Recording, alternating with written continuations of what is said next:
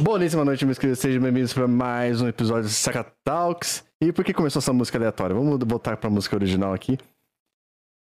Enfim, sejam bem-vindos para mais um episódio de Saca Talks, episódio de número 13. E o episódio do tema LGBTQIAP+, e a gangue do alfabeto. Meus queridos, já que estamos em junho, convidei pessoas especiais para participar desse podcast gostoso, alright? Da comunidade LGBTQIA P, muitas letras adiante. E convidar essas pessoas especiais para a gente conversar sobre. Conversar sobre como sair do armário, de relacionamentos, como lidar, como lidar com familiares de repente, uh, abordar um pouco da questão do preconceito, conscientizar as pessoas que aparecem aqui na live e que, que, não tem contato com o assunto. É, enfim, é, esse episódio de hoje eu dividi em, do, em, do, em duas partes, o episódio e o tema. Por quê? É muita gente. É muita gente para participar. E. Então, hoje é o LGBTQI das Minas. Então, eu convidei umas pessoas, umas não puderam aparecer. E. Então a gente vai, vai ser um papo curto, rápido, uma horinha, duas no máximo. É, e as convidadas de hoje, uma também não pôde comparecer. As convidadas de, é, de hoje são, são essas aqui, duas pessoas maravilhosas, lindas. E também tem a terceira pessoa maravilhosa, linda, que tá ali, mas não pôde comparecer tudo bem? É a Fernanda Carvalho, minha amiga de longuíssima data, alright? E a Letícia Patinho. A gente vai dissertar sobre o assunto LGBTQI hoje. Então fiquem espertos aí. Vamos. Já vou botar a tela aqui do da conversa. É, tá, tá, tá, pronto. Deixa eu desligar minha câmera. Eu vou ligar em outro lugar. Calmou.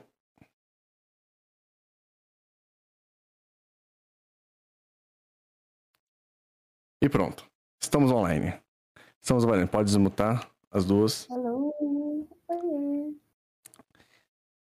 Bom, a Letícia. Opa, tá com os nomes aqui na cara só um minutinho. Tirei os nomes. Vou colocar aqui um de cada vez. Eu achei que, como tá.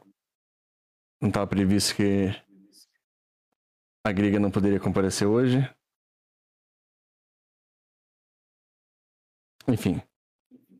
Boa noite, vocês estão bem? Como é que estamos?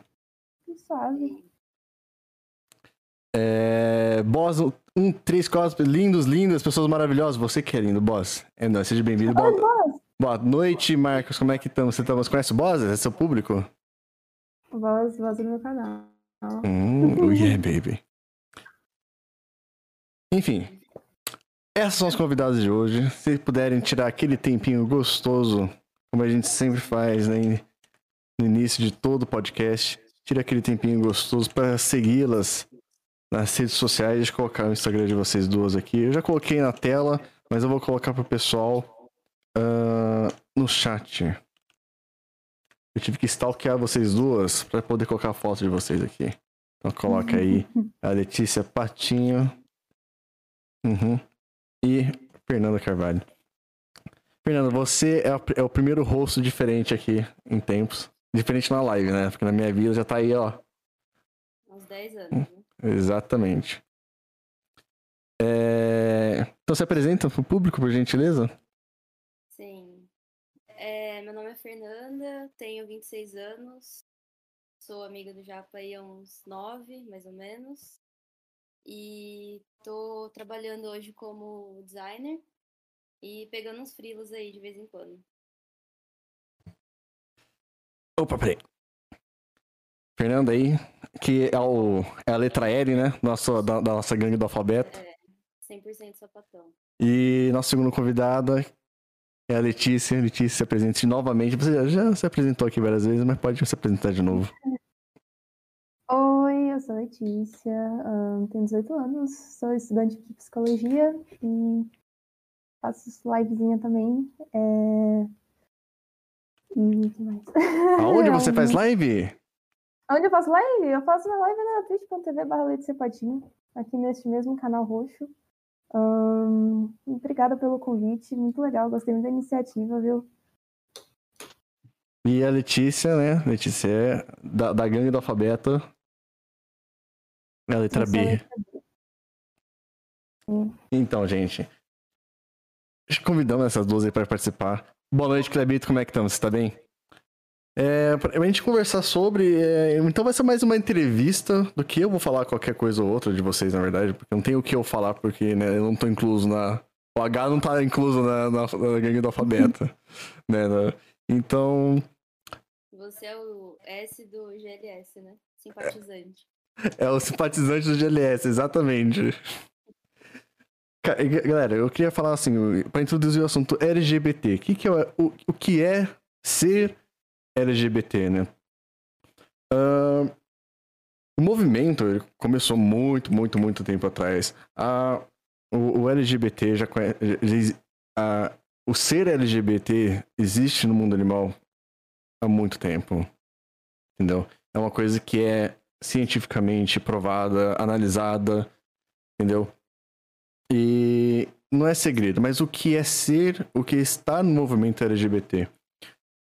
É, e eu fiz um TCC sobre, e realmente a gente tem que apresentar, por mais óbvio que seja para quem está dentro, não é óbvio para quem não está, entendeu? A gente acha que é óbvio, mas não é.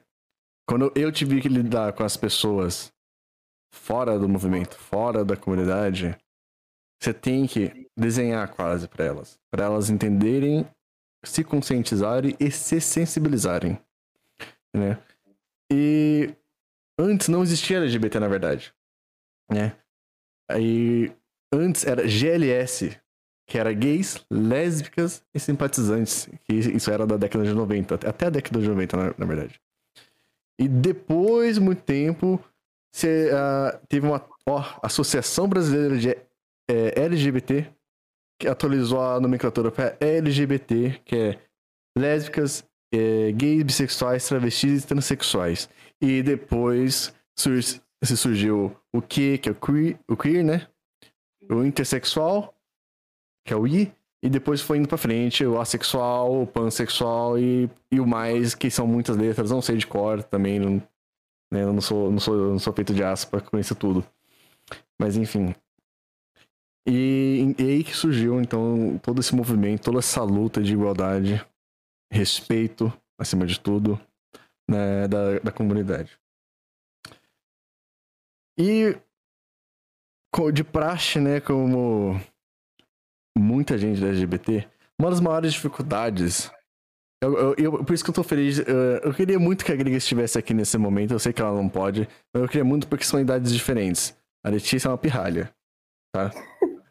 E a, e a Fernanda é uma idosa. Entendeu? Então, tipo, eu queria muito que a Grega estivesse aqui porque ela é meio termo entre as duas. O que é incrível.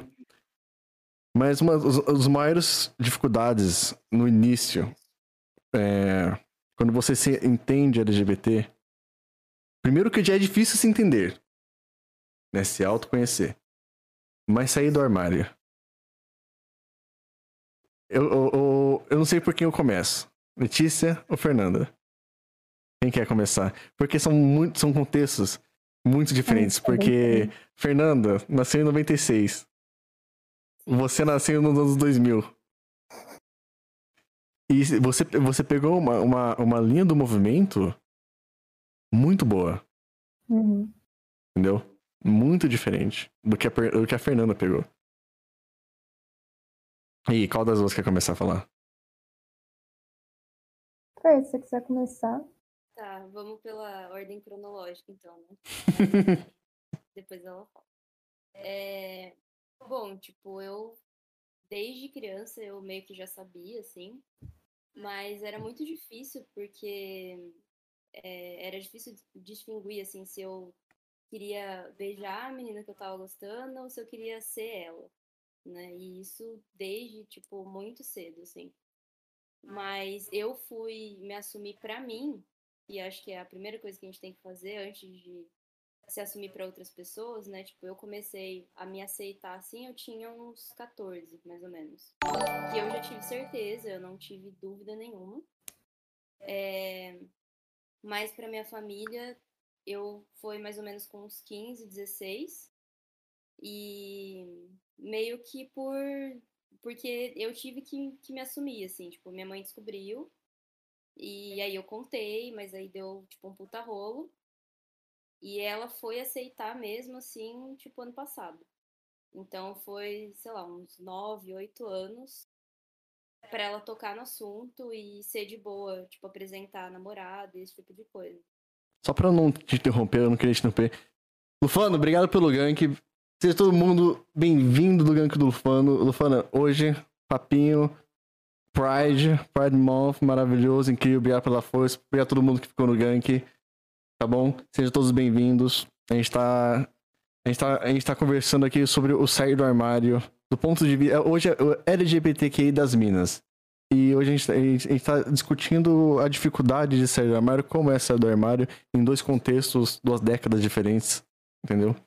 É, e até quem não se entender, conseguir um guia para começar a se entender, começar a se aceitar de repente, não sei como né? Como tá o público, como estão as pessoas hoje em dia também, as mais novas. É... E até como lidar com os pais em diferentes situações. Uhum. É, onde você tava mesmo? Não, eu tava falando, tipo, dos meus pais. É... Mas eu acho que, tipo, a gente tem tem uma coisa que, assim, a gente não se assume uma vez só, né? Então, sei lá, tipo, a gente se assume pros nossos pais, e aí se eles não aceitam tão bem, às vezes tem que rolar o se assumir uma segunda, terceira vez. É, você tem que se assumir para seus amigos. Toda vez que você entra num trabalho novo, você também tem que se assumir, porque as pessoas nunca sabem. É, ou sempre assumem que você tá com cara e, tipo, não é o caso. Então, meio que a gente tem que ficar se assumindo constantemente, né? E, e é muito cansativo, mas eu acho que para mim, pelo menos, o mais difícil foi com a família, com os amigos, eu acho que eu dei muita sorte, na verdade. É, eu lembro que teve uma época, pelo menos aqui no interior de São Paulo, em 2012, 2011, era uma moda muito grande todas as meninas serem bis. Era, tipo, realmente um negócio legal, assim. E nem sempre elas eram, né? Tipo, era, tinha menina que era sapatão, que foi se assumir anos depois, mas começou se assumindo como bi. Tinha menina que era hétero e falava que era bi porque era legal. E tinha as que realmente eram bis, né? Então, é, foi uma época que tava bem ok, assim. E na minha escola, principalmente, o pessoal era bem de boa com isso. Então, eu nunca precisei, assim, chegar para os meus amigos e me assumir. Meio que todo mundo já sabia. É, já era uma coisa que era falada e conversada. Mas com os meus pais foi uma coisa mais diferente, né? Tipo, é outra época, outra cabeça. E demorou muito tempo. Ó, a Tigresa perguntou aqui, ó. Moda não é para ser natural? A Tigresa você não conhece, mas ela é uma, uma, uma viewer é, recorrente aqui no canal. Uhum. Ela tem 14 anos. Uhum. Ela é bem mais nova. Então a pergunta é, não é pra ser natural? Porque, eu, acho que eu, por que, que é moda, né? Eu quis dizer moda porque nem todas as meninas eram bis. Era moda porque até os meninos, assim, tinha menino que falava que era bi. E era uma época meio 2011, eu não lembro era tipo época de Era, do, era, era 2011, é 2011. É, é tipo, aqui pelo menos, no interior de São Paulo, região de Campinas, era muito comum, assim, e, e era menina que você via que, tipo, era hétero e, e falava que era bi, porque todo mundo tava falando que era bi, ou menina que era claramente sapatão e falava que era bi porque era o jeito que ela conseguia se assumir na época, né?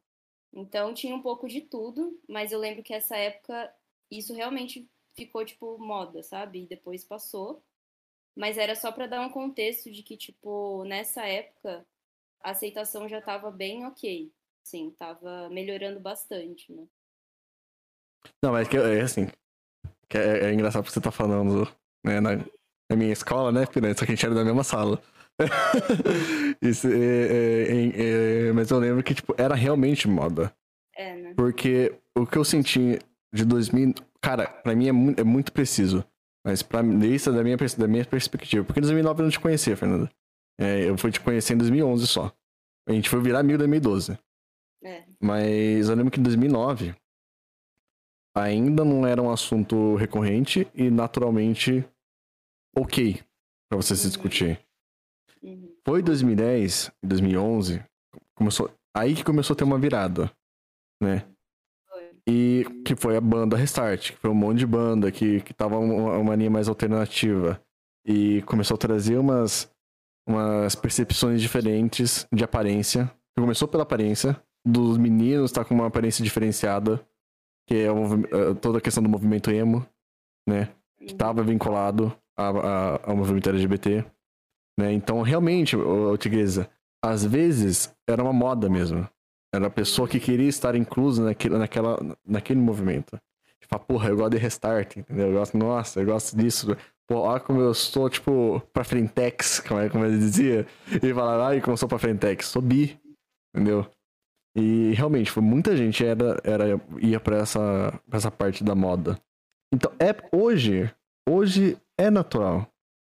Entendeu? Mas naquela Eu época. não mais isso, assim. É, era mais naquela. é, Aquela época foi bem específico, assim. Hoje, bem menos, eu acho. Sim, hoje não. Hoje é uma coisa.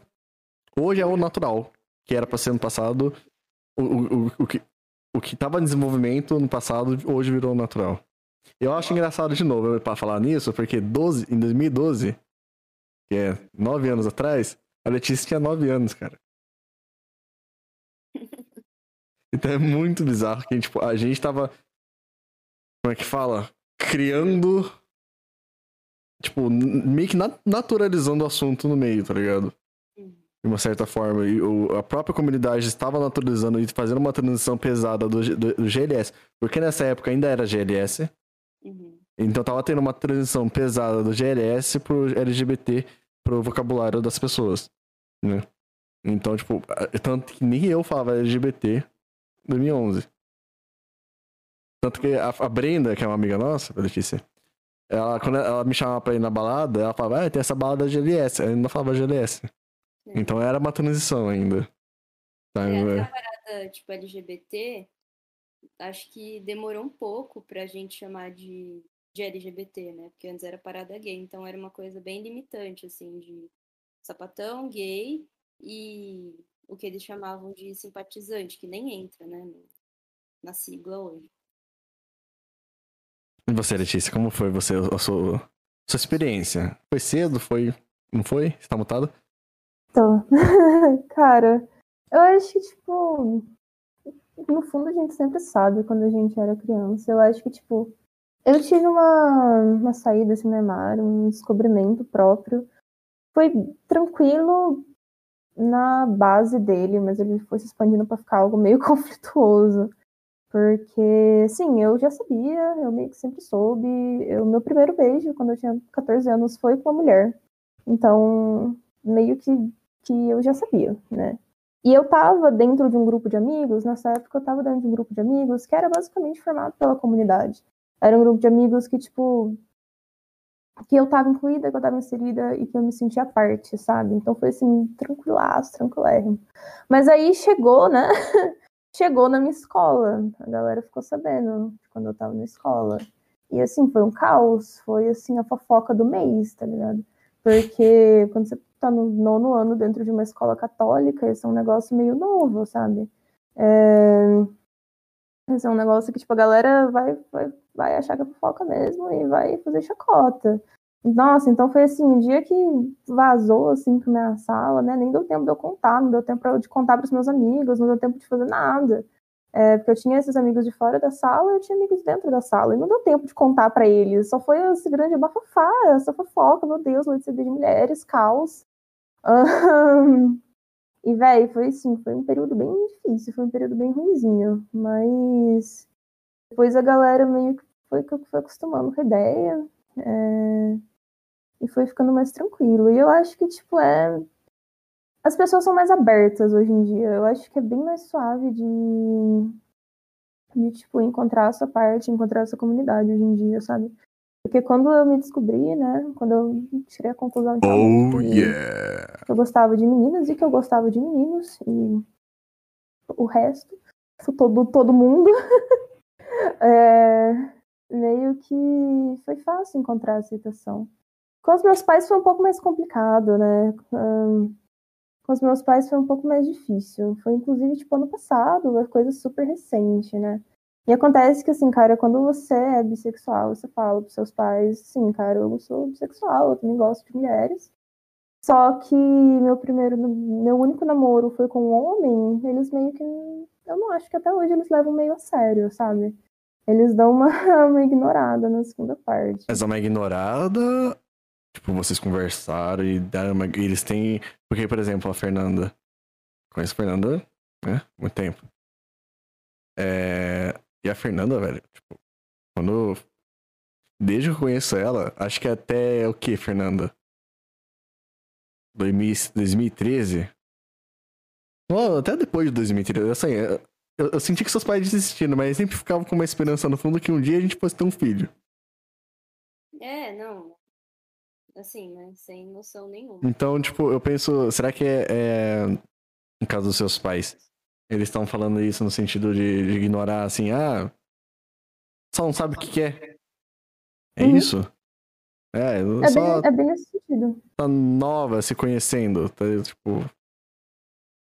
Mas, Assim, entendi. Mas eles têm uma, Eu eles têm uma resistência? Você acha que tem uma resistência com eles? Eu acho que não é exatamente, tipo, essa esperança de, sei lá, que, que algum dia eu vou me decidir.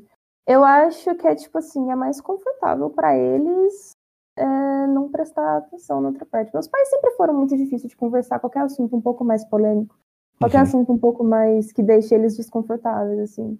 Então, toda vez que que vai se referir a qualquer tipo de, de relacionamento, né, eles se referem sempre no masculino.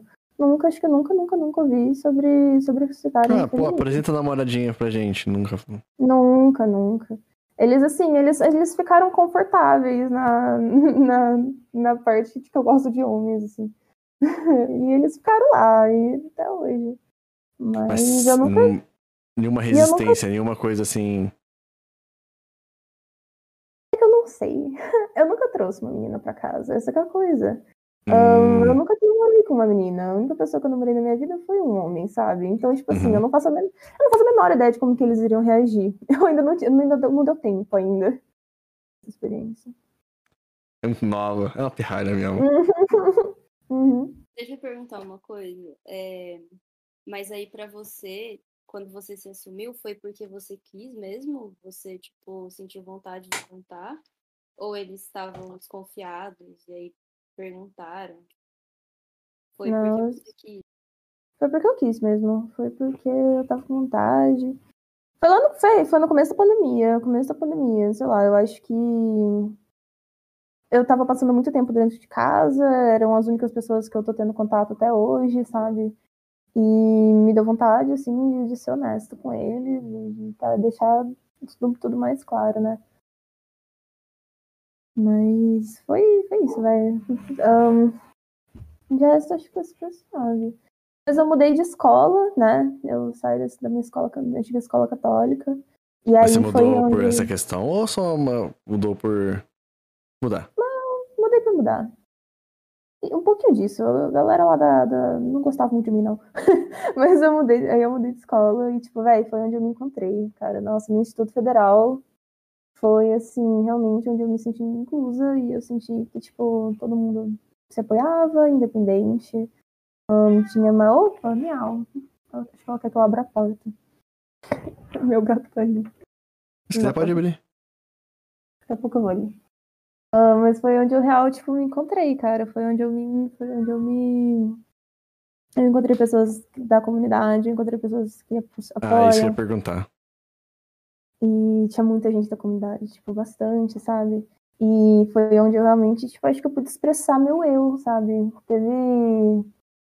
Teve, teve um carnaval, cara, coisa mais bonitinha. Teve um carnaval lá na escola que, a gente, que literalmente a gente pegou várias pessoas e a gente montou uma bandeira.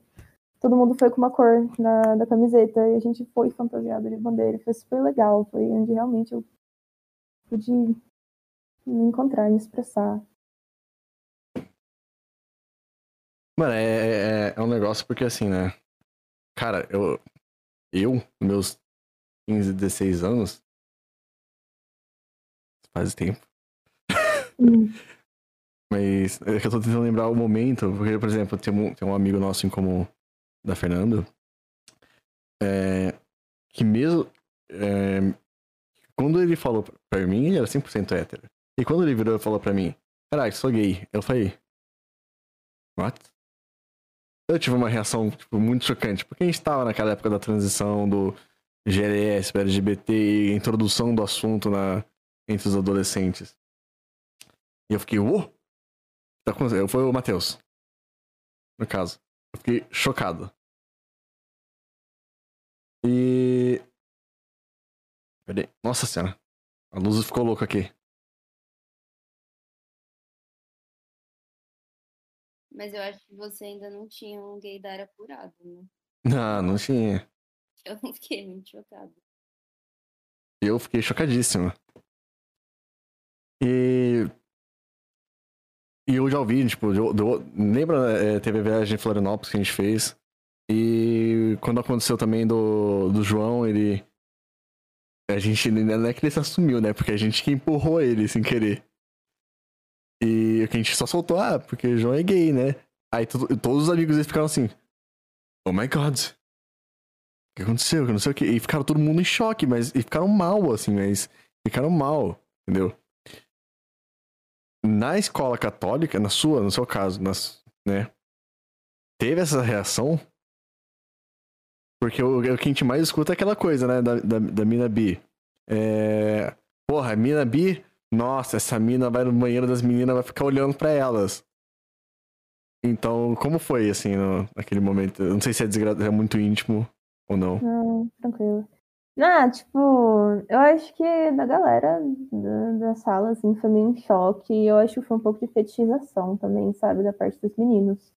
Foi bastante uma fetichização de, tipo, às vezes chegar em mim festa e falar, oh, você quer beijar fulano ali pra eu ver? Aí eu, porra, complicado, né? E, e, tipo, o negócio da. E o negócio da, vai, da escola não aconteceu comigo, mas já aconteceu com, com pessoas conhecidas. E, tipo assim, a escola eu acho que ela queria se fazer inclusiva e ela queria se fazer não preconceituosa. E, tipo assim, teve vez que chamou a menina. Oh, meu amor. Teve vez que chamou a menina na. Tirou a menina da sala de aula, assim, tipo, menina de sala de aula sentou ela lá na, na salinha do diretor para perguntar: oh, então, você gosta de mulheres? Você gosta de mulheres? É porque não tem nada de errado, mas é que a gente queria saber. Isso aconteceu. Não tem nada de errado, mas é que a gente queria saber. Tipo, véi, não tem nada, nada, não é do saco da escola saber isso, tá ligado? Não é. Não, não tem nenhuma necessidade da escola ter feito isso, mas ela fez. E, tipo, foi numa época que que estavam usando isso para tipo fazer intriga, sabe, para fazer briga. Usaram esses boatos dessa menina para fazer intriga no sentido de falar que, tipo, sei lá, não gostava da menina, falar que ela passou a mão em você, sabe? E a escola teve que, tipo, teve que uh, teve que intervir. Teve, ela teve que intervir, mas ela fez isso de uma maneira tão desconfortável, de tipo assim, tirou a menina dentro de sala de, sala de aula e falou: Você gosta de mulheres? Não.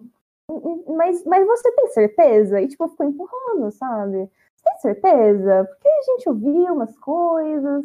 E assim, foi extremamente desconfortável. É, era uma. Nossa, eu me senti extremamente desconfortável dentro da escola, medo dessas coisas acontecerem. Principalmente porque, tipo assim, a escola fez isso. Ai, ai, com licença. Peraí, deixa eu abrir a porta do meu gato, ele tá estressado. Fique à vontade. Rapidão. É. Com você não aconteceu isso, né, Fernando? Tipo... Não. Aconteceu sim. Aconteceu? Ah, hum. Nossa, Deixa ela terminar antes. É, vou deixar ela terminar. Eu só fiquei curioso. Hum. Hum. Pode continuar. Oi. E ah, acho que era isso mesmo. Tipo, é, foi, era, é, lá uma, era, não era um lugar que eu me sentia confortável, não era um lugar que eu tava bem. Principalmente porque a escola fez isso, cara. Um negócio, velho, eu não sei o que eu tinha que pintar o cabelo. Eu não podia pintar o cabelo que, que automaticamente você gostava Mas você sabe, sabe, mas você sabe que, tipo, era isso foi uma coisa que eu, eu discuti isso na faculdade uma vez. Uh, com uma amiga que pintou o cabelo. E ela não tinha esse conceito é, do de que o pintar cabelo pode trazer o preconceito do, de que a pessoa é uma LGBT. Uhum. E, tipo, só que isso aí é estabelecido. Pra mim, até do que eu vivi, Cara, quando eu pinto o cabelo, instantaneamente o gay dá pita. Isso pra mim. Tá ligado? Hoje nem tanto. Hoje quase nem tanto. Depende, depende muito do estilo da pessoa. A gente, a gente analisa outros fatores, né? Outras variáveis. Mas no passado, isso aí, eh, pra gente, era um negócio que pintou o cabelo. Oh, pintou o cabelo eh, as duas cores aí? E. Uma cor diferenciada? E. Aí o, o Guilherme fica como aqui, ó. Pi, pi, pi, pi, pi. Tá ligado? E a gente ficava. E a minha amiga, e essa minha amiga que eu trabalhei junto, estudava na mesma faculdade, ela não tinha essa. Ela é mais velha que eu. E ela não tinha. Ela não tinha esse conceito de que você pintar o cabelo podia levar a, a, a, a, suposição que a pessoa fosse LGBT ou não. É... Mas para mim isso era uma coisa comum. Era comum uhum. você, as pessoas julgarem pela só pelo simples fato de você pintar o cabelo de uma cor diferenciada. Uhum. E, eu, e você se sentiu muito melhor quando você foi pra outra escola, porque você encontrou um pessoal mais uhum. suave. Uhum. Como foi? Nossa, assim, não, não, era o, não era mais, gente, não era nem mais suave. É que assim, o pessoal era LGBT e eles, eles falavam, eles mostravam. Eles, tipo, jogavam na cara, sabe? Tipo assim, a galera brinca, brincava, assim, né? Que a minha antiga escola tinha água diferente, velho. Porque porque, porque tinha, um, tinha muita gente da comunidade, mas não é que era, a água era diferente, é que era um lugar de aceitação, sabe? Era um lugar que as pessoas podiam se expressar, um lugar que as pessoas podiam é, ser quem elas realmente eram. E, tipo assim, um, formou N casais LGBT na escola, sabe? Formou, foi assim, foi incrível. Nossa, eu, assim, eu sou apaixonada pelo, pelo, pelo, minha, pela minha escola, velho. Sou apaixonada pelo meu curso de colegial. Foi assim, super mais suave, a gente falava disso abertamente muitas pessoas, eu vi pessoas se descobrirem dentro da, da, da escola, sabe? E, e se assumirem, uhum. e ficarem mais confortáveis e, tipo assim, nossa, tinha essa discussão, tinha essa discussão da, da população LGBT, da, até da população mais fragilizada dentro de sala de aula. Mas era é... entre alunos ou partia também da escola? Partia do docente? Escola, partia dos professores, partia dos docentes. Ah, é legal. Mas contexto, minha, contexto aqui rapidinho, minha escola sempre foi preocupada com, com esses um, com todos esses movimentos. Então a gente já teve trabalho que tratava de questões indígenas, a gente já teve trabalho que tratava exclusivamente do continente africano, porque a gente sabe que tem um déficit de, de aprendizado da, da, do continente africano no, na grade de ensino. Então, assim, era uma escola inclusiva no geral, sabe? Era uma escola inclusiva no geral. A gente tem pauta feminista o tempo inteiro também. E foi super legal. Nossa, foi muito bom. Foi assim, eu, é, eu tinha. Eu acho que era onde eu precisava estar, sabe? Stonks, maravilhoso. Eu tava perguntando é, pra Fernanda, quando você saiu pra abrir a porta pra sua gata, se tinha acontecido. Eu falei, acho que não, porque eu não lembro de nada disso, mas até aí eu não tava 100% com a Fernanda. Eu conheci a Fernanda em 2012, né? Aí, e aí, Fernanda, compartilha pra gente. O que aconteceu no, seu caso na escola? Isso, não é, ó, isso aí é inédito pra mim, tá, gente? É que nessa época a gente tava em salas diferentes, né? Mas o que aconteceu foi que eu fui chamada umas três vezes, duas pela diretora e uma pela psicóloga da escola, que na época acho que era coordenadora, alguma coisa assim. E, e vieram perguntar pra mim, tipo, se eu tava namorando a menina X e não sei o quê porque as pessoas estavam ficando desconfortáveis, porque eles tinham criança na escola. E assim, eu realmente estava namorando uma menina da escola, só que assim, a gente não fazia nada, absolutamente nada, tipo, né, nem podia fazer nada, só que isso estava deixando eles desconfortáveis. E aí teve uma conversa com a diretora que ela chegou e falou assim: "Ah, e seus pais sabem, porque a gente vai ter que notificar". E eu achei um absurdo, assim, porque, tipo, o que, que eles têm a ver com isso, né? Então, foi bem ruim, tipo, também me tiraram da sala três vezes. E é um constrangimento muito grande, porque você não tá fazendo nada de errado, só que o tempo todo parece que você tá, porque, tipo, a escola te trata assim, é, sei lá, tipo, a rua te trata assim, e óbvio que hoje a gente já conquistou muita coisa, e principalmente, assim, em cidade maior, eu já me sinto bem confortável, tipo, de de demonstrar afeto, por exemplo, né? Tipo, se tô com minha namorada, alguma coisa assim. Mas essa época da escola, tipo 2011, 2012, era tudo muito difícil, assim, porque eles não tinham muita noção. E se a gente pensar isso hoje, isso é tipo um puta sede moral, porque Uhum. eles não podem fazer esse tipo de coisa, né? Mas já aconteceu, já. E foi bem chato. Ainda mais vindo de uma psicóloga, que você pensa que é uma pessoa que, tipo, estudou isso, que ela tem um certo conhecimento, mesmo que seja, né, tipo, sei lá, é, oito anos atrás, dez anos atrás, é o tipo de coisa que você não espera de uma pessoa que é formada em psicologia, né? Então foi bem foda, assim, bem foda. E não era uma escola católica, tipo, era uma rede, não vou expor, mas é uma rede bem grande de, de escola, sabe? Tipo, então. E era aqui, pelo menos, da cidade de Valinhos, né? Tipo, é, era a escola mais LGBT que tinha. Tipo, tinha muito sapatão, muito viado, muita gente LGBT. E, tipo, eles tratavam desse jeito, assim, tipo, como, como se fosse uma coisa que precisava chamar na sala da diretora, que precisava chamar na sala da psicóloga. Então, é, assim, pensando hoje, é uma coisa muito estranha, assim, tipo, é inacreditável. Cara, mas é. Cara, é bizarro. Essa, essa história. Eu, eu, eu tava só. Eu só tava aqui, a Fifi aqui, ó. Só. Só observando, só ouvindo. Porque realmente, essa parte eu não sabia. Eu sabia, eu sei de todos. Todos. Sem falta. Eu sei de todos os relacionamentos dessa aqui. Tá? É, dessa parte do tirar ela da sala de aula. Meu, acho que eu nunca nem ouvi falar desse negócio de tirar da sala de aula. Na, na minha faculdade, e também na faculdade de Fernando, acho que, meu, porra, você nem imagina que.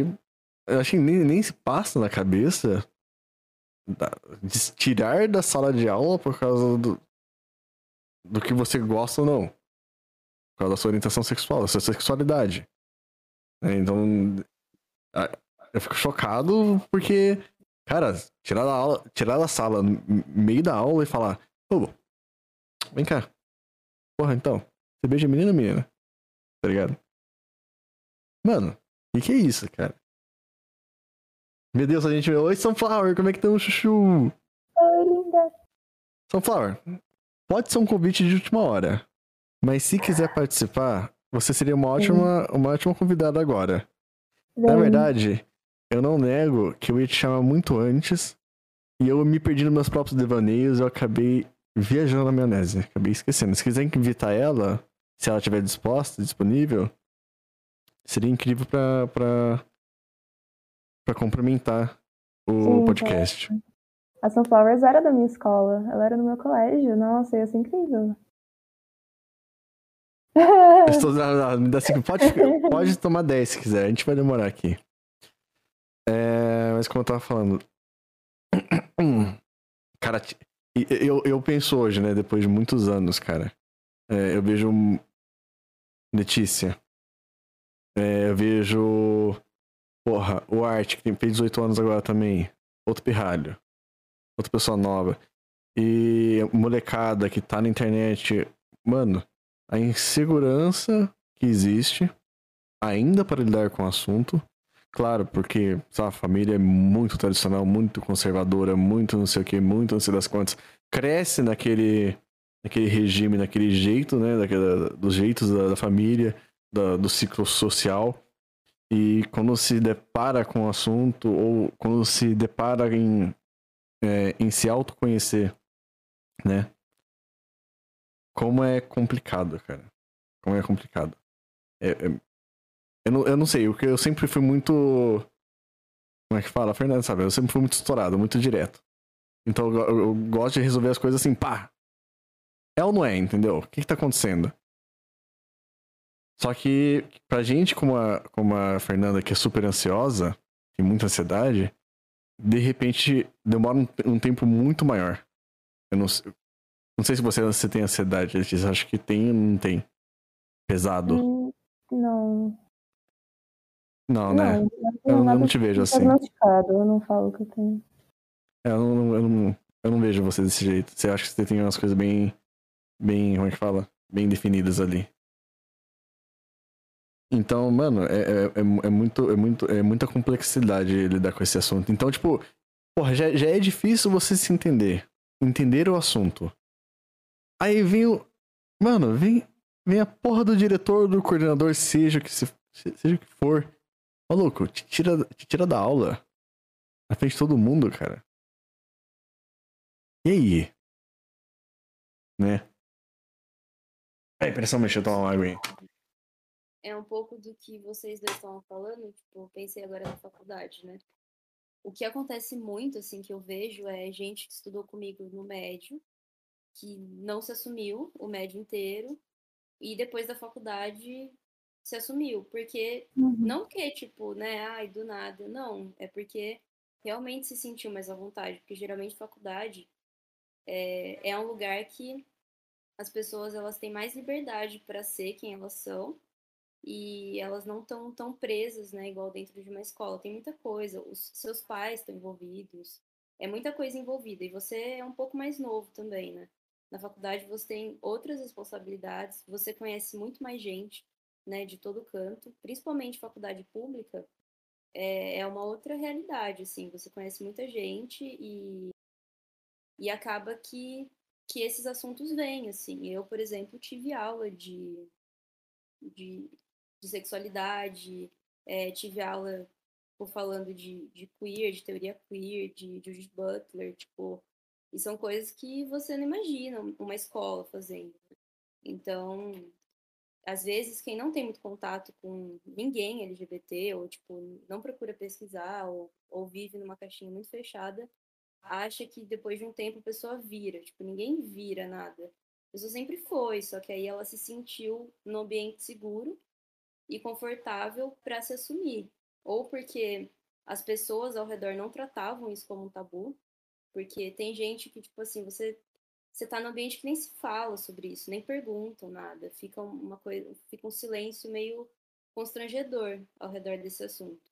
E aí você vai para um lugar que esse assunto é falado com uma naturalidade muito grande, então as pessoas acabam perdendo medo de se assumir e tomando coragem assim para para saírem disso, né, e começar a conversar sobre. Então, o ambiente ele ajuda muito, não você a mudar, mas você se aceitar e, e se abrir sobre isso. Né? Uhum. Ah, com certeza, mano. É, tipo, é, é... A, a Letícia, ela, ela, eu acho que assim, uma das poucas abençoadas, vamos dizer assim. Hum. E, velho, que conseguiu um colegial depois, né? Um colegial no ensino médio. Cara, pra mim. Também tem um momento, né? Porra, você tava, quando foi seu ensino médio? Foi há dois anos. 2017 a 2019. 2017 2019, cara.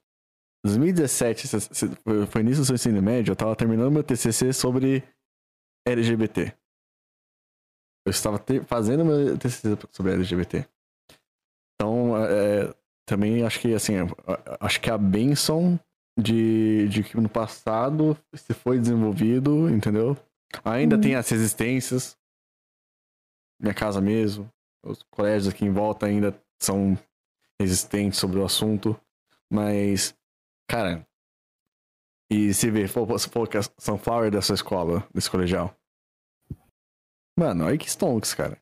Mas desde sempre? Era Bertão? Hum? Sim? Sim? Não sei. Você conhece ela? Pera, eu não entendi a pergunta. Desde sempre ela foi aberta em relação à sexualidade, a, ao LGBT? Eu acho que pra, pra ela deve ter sido tranquilo, não sei. Não sei, eu, eu, da sua perspectiva. Ela, ela, não era da minha sala, ela, ah, tá. era, da, ela era de outra sala, eu não sei tipo, hum, mesmo. Tá, depois a gente conversa com ela então sobre isso. Que aí já, já, já é um ponto mais, um pouquinho mais complexo ainda. É. Cara, mas é isso, velho. É, é eu não sei, é, em São Paulo, acho que. Em São Paulo, capital. Eu não sei como é a perspectiva lá dos colégios. Mas as faculdades, pelo menos, e aqui também, aqui ali as faculdades são muito abertas, são muito tranquilas, né?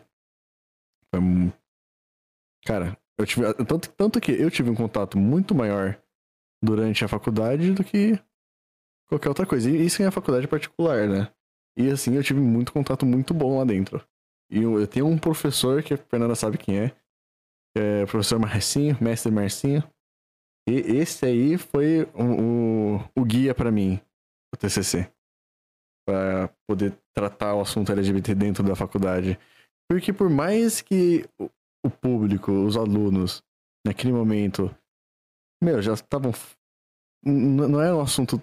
Não era assunto tabu, tabu, mas entre os professores, entre a banca, para poder aceitar, foi um tabu. Foi difícil. Foi muito difícil. Nossa. Então, ele, nossa, ele me ajudou muito, cara. Mas graças a Deus, entre os alunos, mano, era um assunto ok. Foi bacana. Foi interessante. É, eu queria dar um tempo ainda pra ver. Porque eu queria fazer as mesmas perguntas, ele deu 50 minutos quase de conversa. Eu queria fazer as mesmas perguntas pra, pra Sunflower, ela falou que vai estar 5 minutos sem arrumar. Eu vou deixar as contas dela aqui no chat, Sunflower, seu Instagram, eu já, já te stalkeei, foda-se. Tá? E a sua conta no Twitch, Sunflower também é streamer e foi, a princípio aqui, colega de classe da, da, da Patinho. Então, é, Fernanda, eu vou te. Eu vou. Eu, eu queria puxar aqui. Galera, a gente vai fazer um momento indicação de produtos locais, é, cafés, lanchonetes, lojas físicas, online, livros, séries, filmes da comunidade LGBT pra gente dar aquela força, daquela, é, aquele insight do que está acontecendo agora. E para poder ajudar aqui o, o, pessoal do movimento e o pessoal que é independente, eu vou pedir para Letícia fazer a indicação da hora. Eu trouxe, na verdade, não é não é nenhuma série, livro, local, loja. Eu trouxe dois canais do YouTube. Um, Ótimo. O primeiro, o primeiro canal é do ContraPoint. Eu não sei se vocês conhecem. Você consegue colocar é... o link no, no, no chat do Sacatalk, do Discord ali?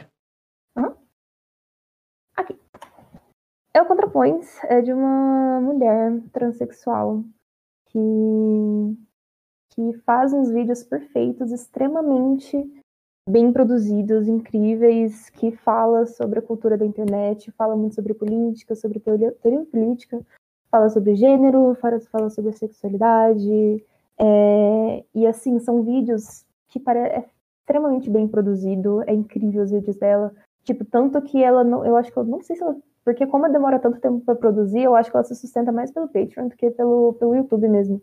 Mas assim, uhum. porque ela tem, ela tem um objetivo político com aquilo, né? Que é balancear é, esse ódio, né? Ela fala que ela quer balancear esse ódio que tem para as pautas progressistas, para os movimentos progressistas. Ela quer contrabalancear e explicar. E assim, os vídeos dela parecem teses. São lindos, são grandes, tem legenda em português, na maioria deles. Se você rolar ele, se o título tiver em português, tem legenda. Um, Peraí, é gringa? E ela é gringa.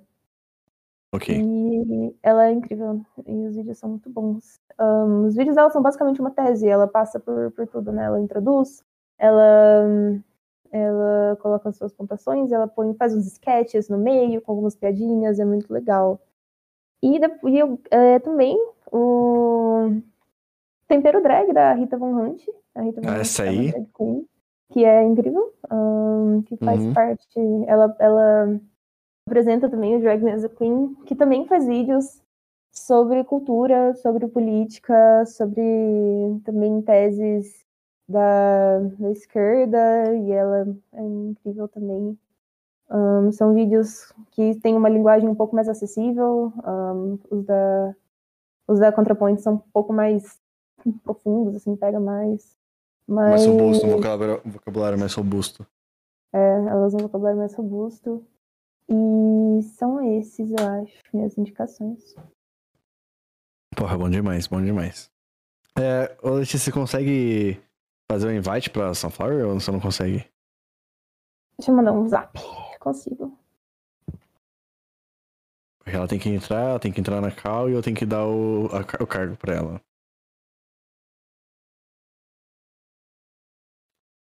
Pra quem não conhece, Sunflower né? Amiguinha aí. Certíssima. Conheci há pouco tempo. Foi você que indicou, né? Eu dei o gank pra ela? Não lembro, Foi. faz tempo. Uhum, foi foi Uhum. eu que mandei na gangue. Ela tá no servidor? Não sei. Eu vou mandar o link pra ela. Acredito que não, cara. Deixa eu dar uma olhada. Pode criar um convite de novo? Acredito que ela não esteja no servidor. Deixa eu ver. O convite que você me mandou expirou. Se você puder criar outro. Posso. Deixa eu ver aqui como é que faz. Server settings.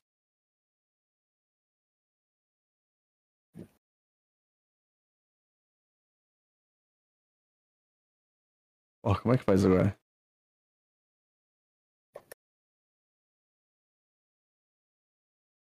Posso te mandar outro? Pode? Posso te mandar? Ah, não, mas não aparece mais pra mandar pro Chuchu. Tem que fazer. Ai, deixa aí no, no- no chat mesmo. Discord. Ah, é. Discord. Copiar. Pegou lá no chat? Peguei, peguei. Ah, tá beleza.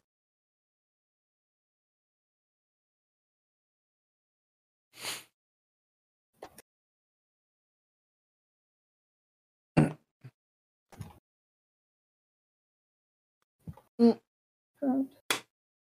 Pô, eu não sei quanto tempo ela vai demorar. Fernanda, a gente já tava discutindo antes do, da parte do, da indicação. É, é, Vamos, vamos limitar aqui por enquanto em séries, em. Aquela série independente que você queria falar. Por mais que seja paga, né, mas. E as duas, as duas séries que. um- Uma que eu acompanhava, você também. e a nova versão dela. Você quer que eu fale agora de série e depois eu dou as É. outras duas? Uhum. Uhum, Vamos deixar separadinho por enquanto. Quer que eu fale agora? Agora.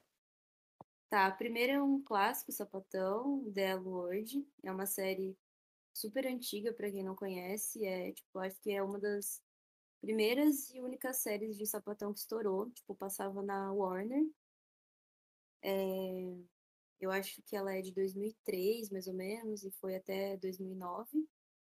E aí eles fizeram um, um lançamento agora que é como se fosse uma continuação com com umas quatro, mais ou menos, personagens principais e mais alguns personagens novos, que chama The L-Word Geração Q. The L-Word antiga tá na Globoplay, são seis temporadas, e The L-Word Geração Q tá no Amazon Prime. É meio que continuação, assim, tem alguns personagens principais, mas tem vários novos com uma idade, tipo, 25, 20 e poucos anos. Elas já estão mais velhas, elas têm, acho que 40 e pouco, 50 agora. E basicamente fala da história das quatro principais e aí vai indo para a história das coadjuvantes. Mas apesar de ser uma série sapatão, elas abordam outras coisas também, né? Mesmo em 2005, mais ou menos, já começa a falar um pouco da questão das pessoas trans e tal. E inclusive nesse do Geração Q, que é de 2019, um dos personagens principais é um homem trans. Então é uma série muito boa e bem gostosinha de ver. É, outra série que tem no Vimeo é uma websérie brasileira, chama Red, também de sapatão. É, é tipo produção independente. Eles são muito bons, assim, é, é uma série super rapidinha. Cada episódio não passa de 10 minutos, é uma websérie. Só que agora, se eu não me engano, eles estão com uma versão tipo premium para você assistir. Você consegue assistir alguns episódios de graça, mas para você continuar assistindo, você tem que pagar um, um valor X lá. Mas vale a pena conhecer, deve ter no YouTube alguma coisa também. E, e é, um, é um jeito também de apoiar né, comunidade e produção independente. Bacana, bacana, bacana. É, ela respondeu alguma coisa? Opa, perdão, não vi que eu tava mutado. Não, é que vocês não me escutam, mas a live escuta. Mas, é, Letícia, ela respondeu alguma coisa? Entrando aqui no PC. Tá, Sanford tá chegando. Ela falou no chat agora. Então a gente vai ficar na guarda aqui. Ah, mas enfim. Cara, isso é engraçado, cara. que é, quando eu conheci a Fernanda, ela veio falar pra mim, não, porque tinha uma série, tá? Essa série aqui, ó. Eu falei, caralho, que foi? Eu assisti essa série, mano. Eu, tipo, eu assistia quando eu tinha lançado meus 9 anos, mano. Porque passava na TV. Eu falei, caraca, eu, eu, eu, eu tinha uma crush pesada na Shane, cara. Eu falei, cara, essa mulher é linda. Só que eu não entendi o que era ser sapatão quando eu tinha 9 anos. Eu só, só achava uma mulher linda. Tá ligado? Eu falei, nossa, que mulher incrível. E era um meme, né? Porque todo mundo tinha crush na, na Shane. Que era aquela, aquela personagem maravilhosa. É, Shane, pra quem não, não assistiu The Lord, é tipo aquela. Ela é bem o estereótipo, assim, de sapatão que pega todo mundo. Todo mundo quer pegar ela, todo mundo gosta dela. E ela é meio foda. E ela pega todo mundo. É, ela não quer relacionamento, mas acaba todo mundo se apaixonando por ela. Mas é uma personagem muito legal, tipo, não é uma personagem escrota, assim. Deixa eu ver aqui. Você conseguiu mandar pra ela, né? Cara, foi muito louco, mano. Você conseguiu, né? Você falou, não sei se foi sim ou não. Eu mandei, mandei no zap Ah, tá. pra. É... Querida, você tem. Espero que você tenha webcam. Você tem, né? Acho que você vai entrar pelo PC, você tem, o- faz live. Cara, mas é muito louco, mano. Tipo. A, a percepção do L-Word naquela época. Cara, Eu lembrei mais uma série. Posso falar? pode falar. Só Tem a ver com- é Hum. basicamente o mesmo nome, só que é um reality show. Chama The Real Edward, que foi lançado mais ou menos na mesma época. Também passava na TV. Eu não lembro, acho que era no VH1 que passava.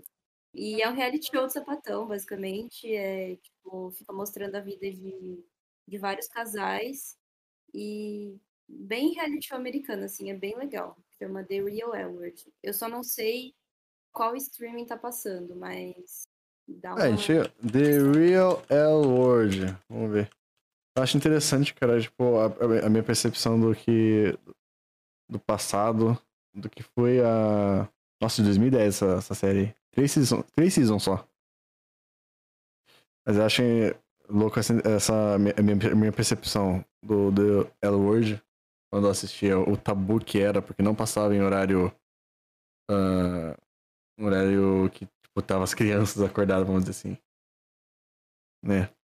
E a percepção, e a percepção do, do L-Word hoje, atual, geração, geração Q, né, que você falou. Cara, é muito mais, como é que fala? Ok. É muito mais de É, boas. Essa série tem muita cena de sexo também, tipo, sexo explícito e tal. Ah, tá. Era por isso também o, o horário. Pede pra ela entrar na, nessa cal aqui. É, Sunflower, tem uma cal aqui chamada Saca Talks ao vivo. É, ah, obrigado. Alô? Oi, tô atrasadinha. Mas Não, tô tranquilo. Relaxa, também chamei de última hora. Você tá tudo bem, Flor? Como é que estamos? tá tudo ótimo. Fiz um coquezinho meio de qualquer jeito, só pra. Não, tá ótimo. Eu vou tirar aqui a- o filtro dos nomes. Já que já deu uma hora de, de transmissão. Como eu posso chamar? Sunflower, Gil? O que você prefere?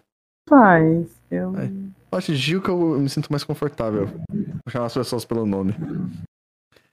Então, Gil. Aqui é, a gente tava abordando os assuntos. Um, a questão. Queria te fazer essa pergunta. Como foi é, se assumir? A princípio, tem a questão família, a questão amigos, a questão, não sei se trabalho ou não. Já teve essa experiência. É que você é nova, né? Você tem 19 aninhos também. É. 19. É uma pirralha. Igual a Letícia. Mas você quer compartilhar essa experiência? Como foi? Assim, a minha experiência pra me assumir foi. Foi até que tranquila. É, assim, na minha família eu fui a primeira LGBT de tudo. Assim, não tinha ninguém. Ninguém chegou a Sunflower desbravando aqui. É, foi uma conversa muito de boa. Eu comecei a perceber que, poxa, eu não tava muito assim, um menino hétero. Eu falei, hum. Eu olhava os meus amiguinhos da escola e ficava tipo, hum. Eu tô Hum. diferente. Eu não tô igual. Eu tô mais pra cá do que pra lá. Tipo, olhando as meninas e os meninos. Peguei, olhei, comecei a pensar. Falei, putz.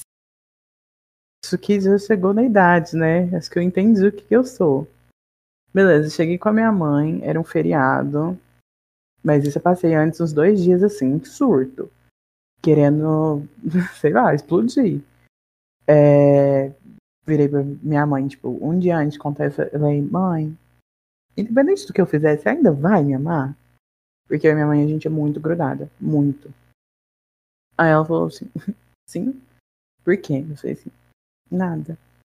Dei o branco, Beleza. não consegui falar. À toa, mãe, só foi sobre um, um eu fosse surto. sua mãe, Não, minha mãe já ficou assim. Eu já Tipo- estava na ansiedade instalando. Não, a minha mãe já ficou tipo. Garota. Parou. Vai, fala. E eu, tipo assim, não, não é nada, é de boa. No outro dia de manhã, ela foi me acordar pra gente arrumar a casa. Ela virou pra mim e falou assim: Hum, desembucha, pode falar. O que, que você quer falar? Falei, então, mãe, eu acho que eu sou bi.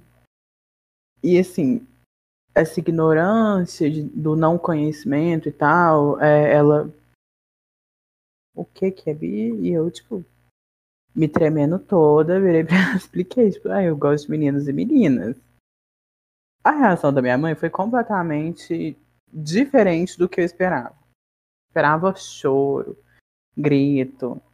Em contrapartida, também esperava, tipo, acalento. Não, tá tudo bem, tá ok, não sei o quê. Eu tinha esperança dessas duas reações.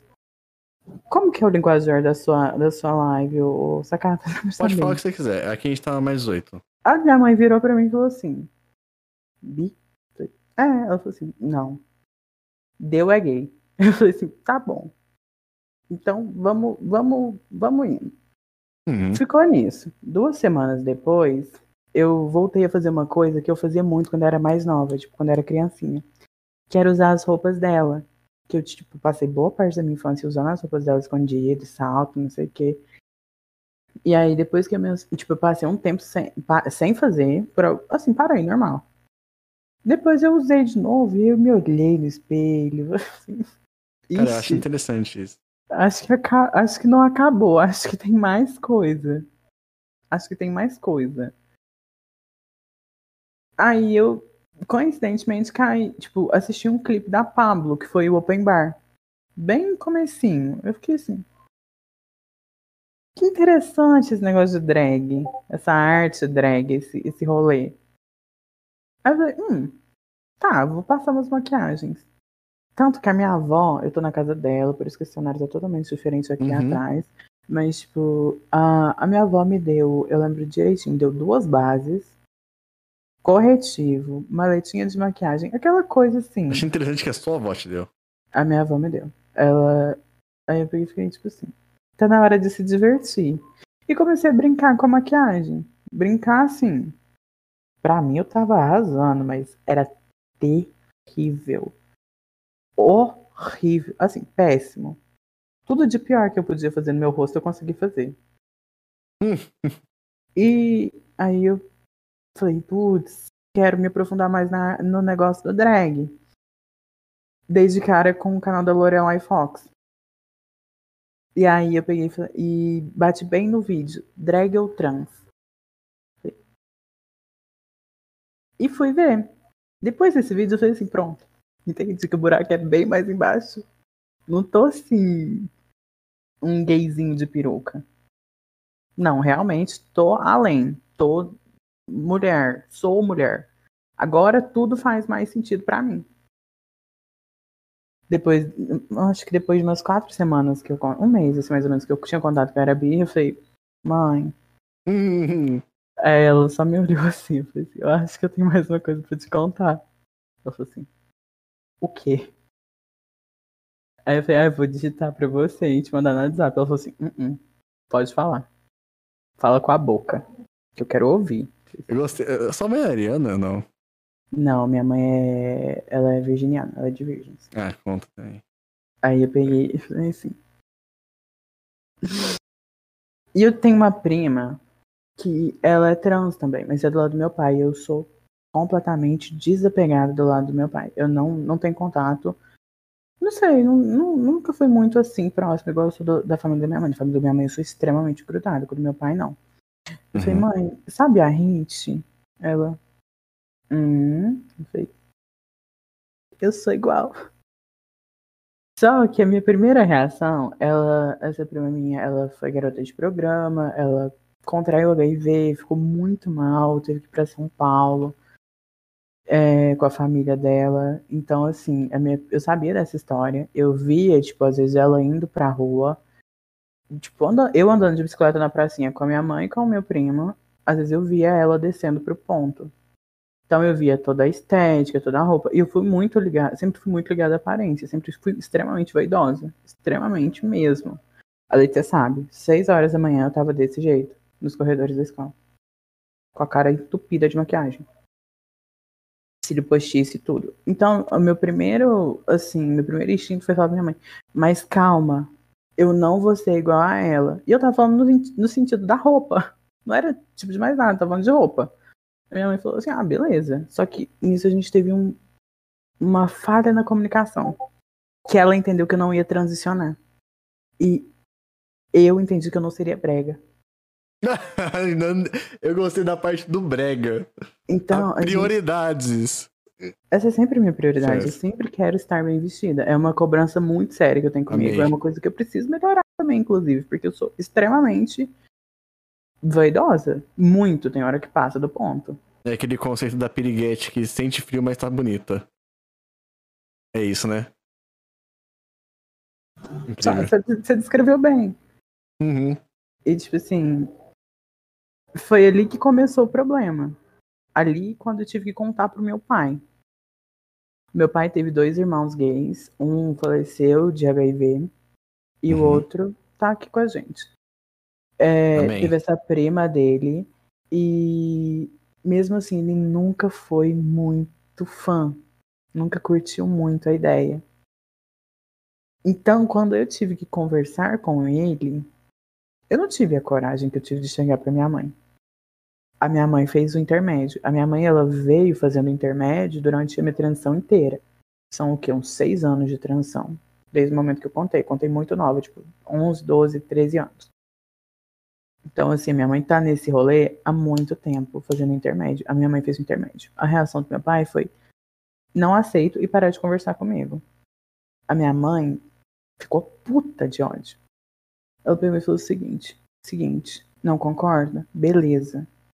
Mas vai conversar com ela sim, vai respeitar sim, é sua filha vai tratar direito. Não quer? Juntou as coisas, meu pai colocou tudo em cima da cama e falou assim: porta da rua, serventia da casa. Aqui não. Então a minha mãe. Isso é ela- diferente. a minha mãe, ela sempre foi muito meu porto seguro. Eu consegui fazer muita coisa na minha transição por ela. Porque sem ela, putz. Não vou falar que ela é 100% desconstruída, mil amores, coisas assim, porque também não é. Ela tem os, os preconceitos dela, igual eu acho que todo mundo tem. Não existe uma pessoa que é 100% livre de, de preconceitos. Mas, assim, contei isso pra minha mãe, contei, contei pro meu pai. O meu pai ainda teve muito tempo, muito tempo. Eu contei, entre eu contar e começar realmente a transição, minha transição é uma transição natural. Eu não tomo hormônio, tomei por, tipo, dois meses, mas, tipo, não tomo hormônio. Deixei meu cabelo crescer. E adequei as minhas roupas. Pronto. É, mas foi tudo, com meu pai foi tudo mais complicado, sabe? Uhum. Com a minha Na avó verdade, foi não, mas- tranquilo. Com a... Não, é, É, mas, uhum. com a minha avó foi super tranquilo. Com as minhas madrinhas foi tranquilo. Com a minha bisavó, quando ela era viva, foi tranquilo. Teve uma vez que ela me olhou assim, eu tinha chegado, que era dia das mães, ela falou assim, por quê? Eu falei assim, ai, não sei. Não sei. Então foi tudo muito bom, mas com meu pai eu sempre tive essa trava. Todo mundo tem essa trava com meu pai. Todo mundo fica É, tipo o que assim. você descreveu pra mim até agora foi um, um cenário 95% utópico. Foi, foi tipo assim, foi muito. Sim, teve os rolês de, fa- de família, de Uhum, falar por trás, mas na frente todo mundo muito respeitoso. uhum. Então, assim, pra mim conta. Se eu não tô ouvindo, não tá me machucando. Pode falar à vontade. É, Me tratando com respeito na minha frente, Exatamente. tá ótimo. Exatamente. E questão de escola, como é que foi pra você? Porque você me tocou um assunto muito importante, na verdade, que é o que eu tava discutindo, a diferença da idade. Né? Porque, pra gente, 12 anos, eu, meus 12 anos, eu lembro bem, isso foi em 2006, meus 12 anos. Então, tipo, era um. Era, eu estudei por até 2000, de 2000 até 2008 em escola católica. E no meio de, assim, da nata do hétero top, mala conservador, família tradicional, minha mãe que, que mandava rezar e os cacete. E quando você falou 12 anos, eu vi um vídeo trans ou drag. É, é, um- pra mim, os meus 12 anos é totalmente diferente. E não era um negócio que nem. Nem existia, cara, 12 anos pra falar um negócio desse. Então eu queria saber, tipo, é, a sua percepção, tanto porque a Letícia falou de um negócio de pegar um aluno, tirar da sala, a Fernanda que tá aqui em cima, pegar um aluno, inclusive Fernanda, Fernanda Gil e Gil Fernanda.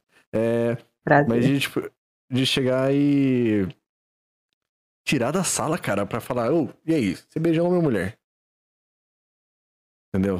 Ah, Então, tipo, como é que foi pra você? Porque pra mim, nem se, Eu- mano, nem tinha discussão sobre isso. eu tive dois momentos.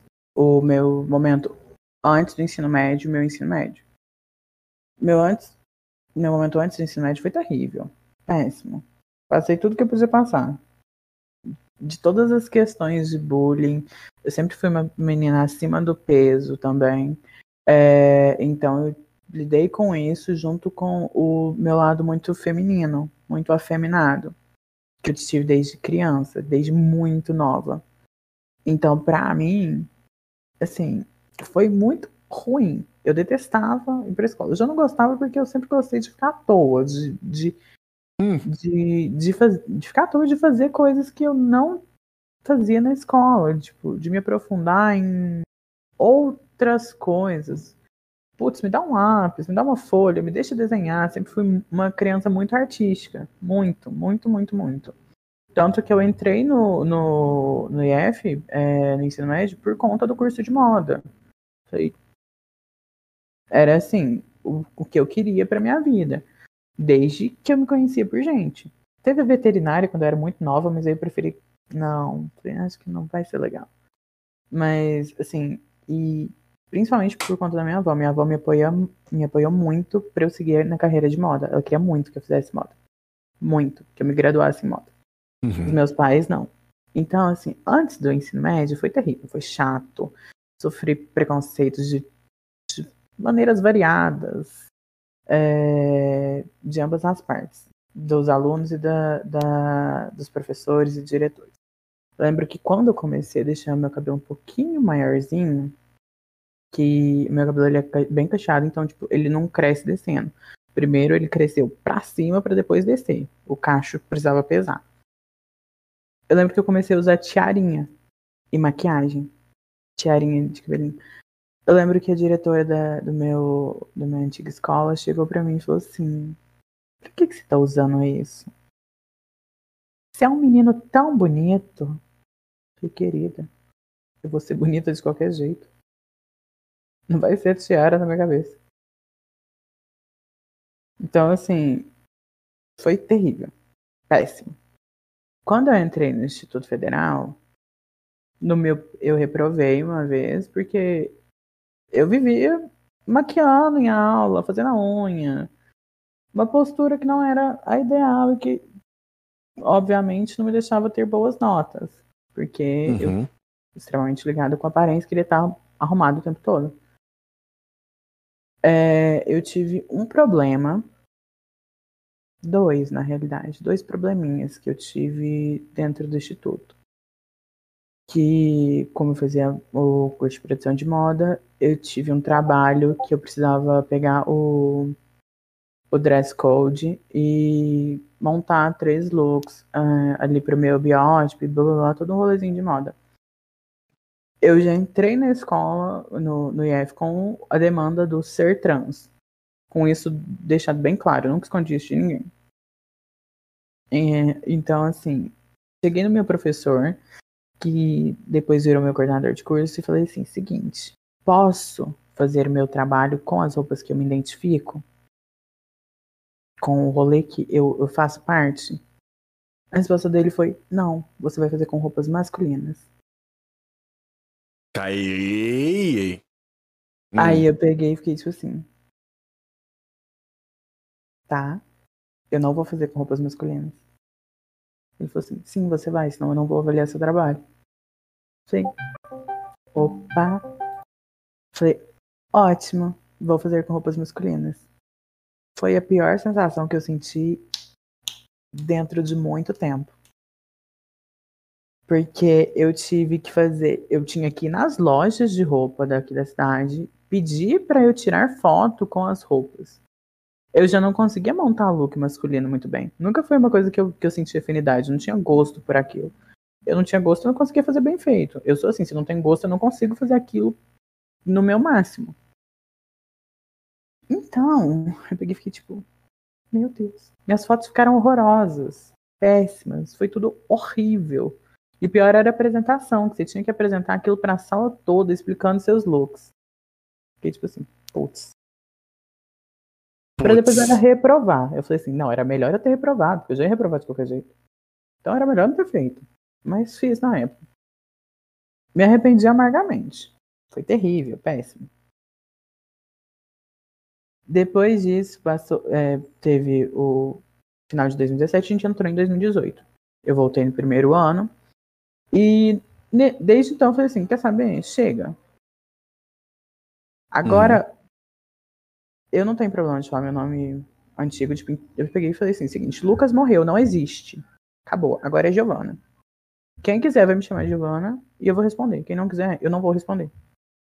Comecei a assinar as minhas provas por Giovana e falei assim, Pô, dá, dá nota se quiser também. Nem. Eu não vou arredar o pé de- dessa, desse rolê. E aí teve um dia que eu conversei sobre usar o banheiro feminino, que aí era um assunto mais delicado, eu precisava conversar realmente com uma pessoa que estava acima de mim. Que no caso era qualquer um, mas tipo, uma pessoa mais importante ali na escola. Conversei. Falei assim, não, beleza, pode usar. E aí teve um dia que eu fui usar o banheiro, entrei no banheiro, e assim que eu entrei, o assistente aluno passou na porta e falou assim, vem cá. Aí eu saí e falou assim, você não pode usar esse banheiro. Eu falei, sim, eu posso. Ele falou assim, não, você não pode usar esse banheiro. Eu falei, seguinte, eu conversei com o coordenador do SAI, ele falou que eu posso, eu vou usar esse banheiro. Ele falou assim, não, você não pode, ninguém me passou nada. Quando alguém passar alguma coisa, aí você usa. Eu falei assim, "Sim, então tá, faz o seguinte, pra gente não ter um problema e eu não te desacatar, beleza, vamos. Saí do banheiro e falei assim, deixa, depois eu resolvo. E desde então eu comecei a usar o feminino. Não fui atrás pra resolver, não. Falei assim, agora eu vou usar e também não vou tirar o pé daqui. Mas se quiser me tirar do banheiro feminino, vai ter que entrar e encostar em mim. Porque eu não vou sair. uhum. Então foram essas, essas duas situações que me pegaram. Ah, teve mais uma. Que foi aonde pegou pra valer. Depois que eu peguei e tive todo esse rolê do nome, e todos começaram a me chamar assim, eu- o nosso professor de educação física. é, eu não sei, eu não lembro muito bem o que, que aconteceu. Ele falava demais e eu nunca tive muita paciência. Eu sempre fui meio. Vou falar na real, eu sempre fui meio chata. Chata. Se hoje, Hum. hoje eu tenho morro de vontade de ser professora. Se eu tivesse uma Giovana, eu ia passar um nervoso. Que assim, é sem tamanho. Mas eu tava lá mexendo no celular enquanto ele falava sobre coisas que não tinham nada a ver com a aula. Aí ele começou a me implicar, tipo, de uma maneira meio chatinha, e eu comecei a. Tipo assim, moço, vamos, vamos então debater, vamos discutir. Você quer, então a gente vai. E aí ele me chamou pelo meu antigo nome, e aí eu falei assim: peraí, não é assim também, você quer discutir, discute direito. Porra, usa um argumento válido, não apela pra feiura. E aí a gente começou a pegar pesado. Aí eu alterei totalmente a voz. Falei, não, peraí, meu nome não é esse. E aí ele começou a gritar também que só ia me chamar de Giovana depois que eu tivesse mudado meus documentos. Falei, então vamos ver. Porque, falei, então, agora o negócio é diferente. Eu gosto, eu gosto de ouvir a reação dessa aqui, ó, do lado aqui. É que, eu, é que eu sei de quem que ela tá falando. E ela tá, tipo, se mordendo na fofoca. Eu tô amando isso. Nossa. Continua. Na hora que ele falou isso, eu falei assim: tranquilo, ótimo. A sala toda ouvindo, aquela coisa ridícula. Eu falei assim: então tá bom. Ele falou assim: você pode sair da quadra que você não vai assistir a minha aula. Eu falei assim: muito obrigada. É uma, é uma coisa ótima que você tá fazendo por mim. Eu realmente não queria. E saí. É, as minhas amigas saíram também comigo e a gente ficou duas aulas conversando sobre várias coisas. Depois eu cheguei no meu coordenador de curso, que na época já era o professor que fez aquilo do Uhum. primeiro trabalho comigo. Eu peguei e falei assim: seguinte, aconteceu isso, isso e isso, isso, isso e isso. Eu quero resolver isso aqui. Isso aqui eu vou levar pra frente. Não é conversinha, não é não sei o que. Pode chegar, tava a sala toda na quadra. Pode chegar e perguntar pra todas as meninas. Minha sala é 100%, foi 100% feminina. Não teve nenhum homem. Então, falei, pode perguntar pra todas as meninas, que vai todo mundo confirmar tranquilamente.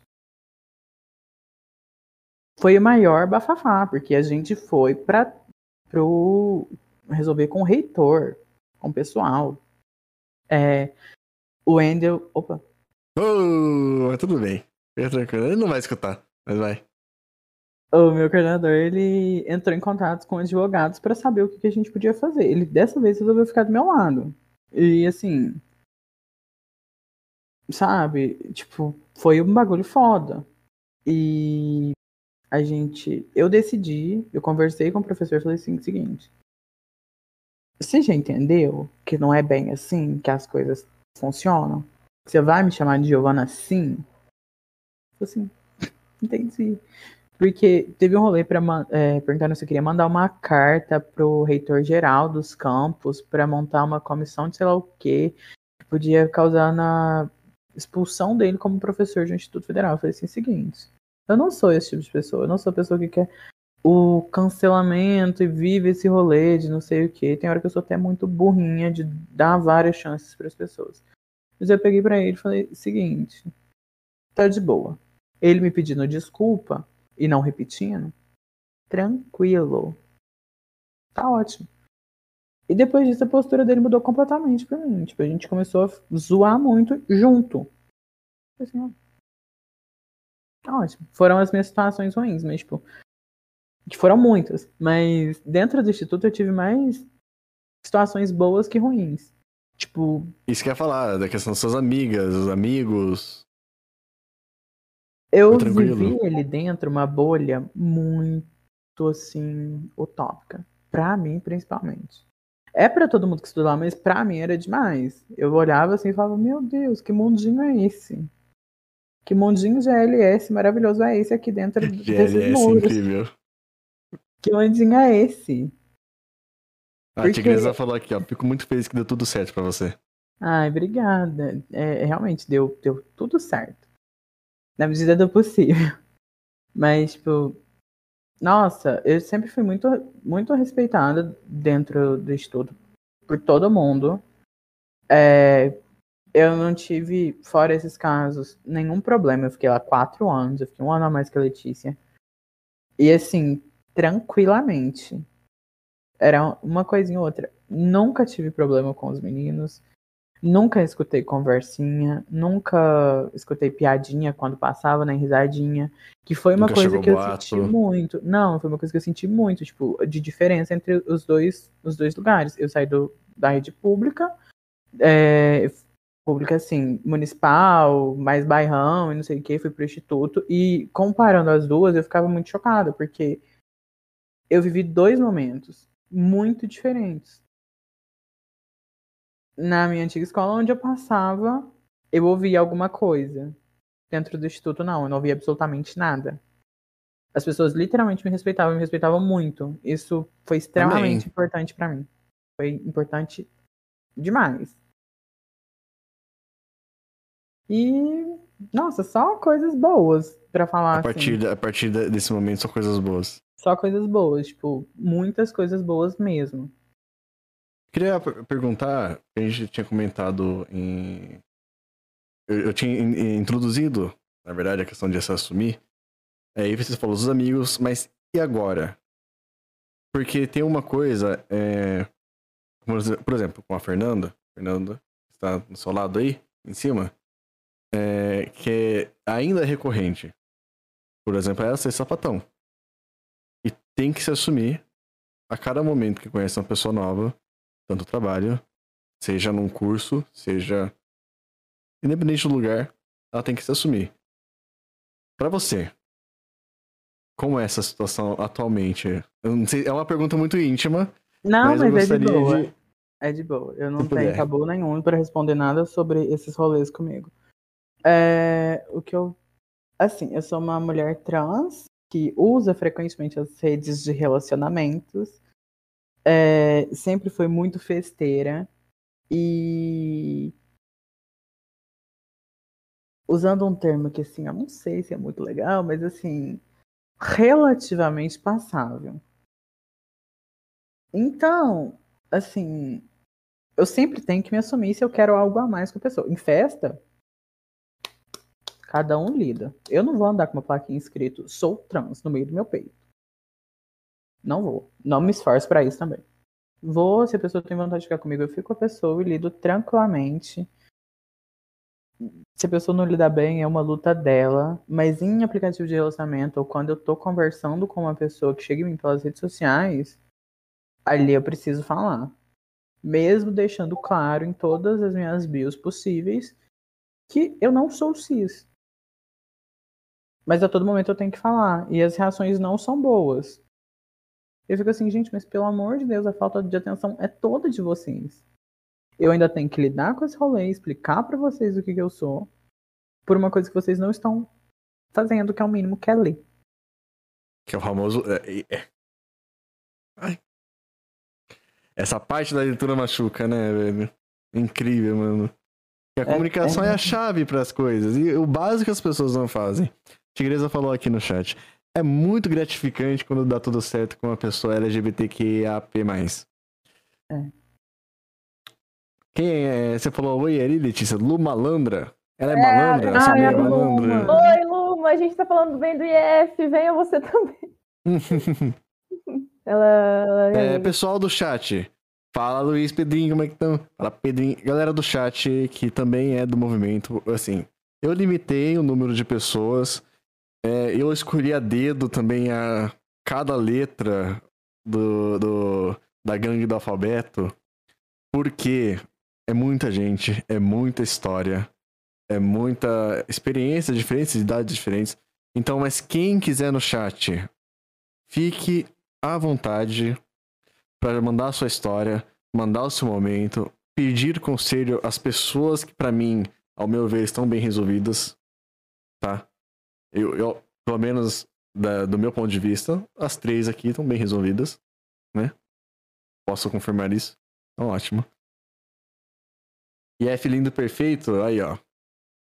IF representando aí no chat também. Tá aqui na Cal, na live, no Spotify, aqui, no Spotify em breve, tá, gente? Mas tá aqui no podcast gostoso, representando e mostrando que, que, que o assunto é bem lidado, assim, no, no ensino médio, na sua adolescência, né? Porque... Chamar de malandra, né? Que é mais fácil. Então, né, malandra? Porque, por exemplo, é a Fernanda e eu, a Fernanda aqui, a gente é um, um- quase uma década mais velho, né? Do que, que as princesas aqui. E para a gente foi muito diferente, né? Foi muito, muito mais. Um assunto mais. com muita mais comple- complexidade para abordar durante o ensino médio. Já, eu queria só completar a questão da passabilidade, né? Por exemplo, eu antes tinha um cabelo muito grande. E eu, basicamente, desde que cortei meu cabelo, não mudei o que eu uso, é, né? Como eu me visto, como eu ajo, as coisas que eu faço. Mudou sim. Eu sou. Não, como assim? Mudou pra caralho. Fernanda, a gente conhece faz nove anos. Não, Vai te tomar no sou- cu. Ah, vai. Deixa eu falar.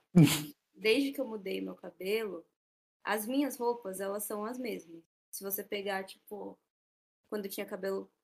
Japa, caralho, mano. tipo assim. É, é uma coisa bizarra. Tipo, quando você tem um cabelo comprido. Até, tipo, antes de eu cortar o meu cabelo como ele tá agora, eu fui cortando aos poucos, né? Então, tipo, há, sei lá, nove anos atrás, tinha cabelo muito grande.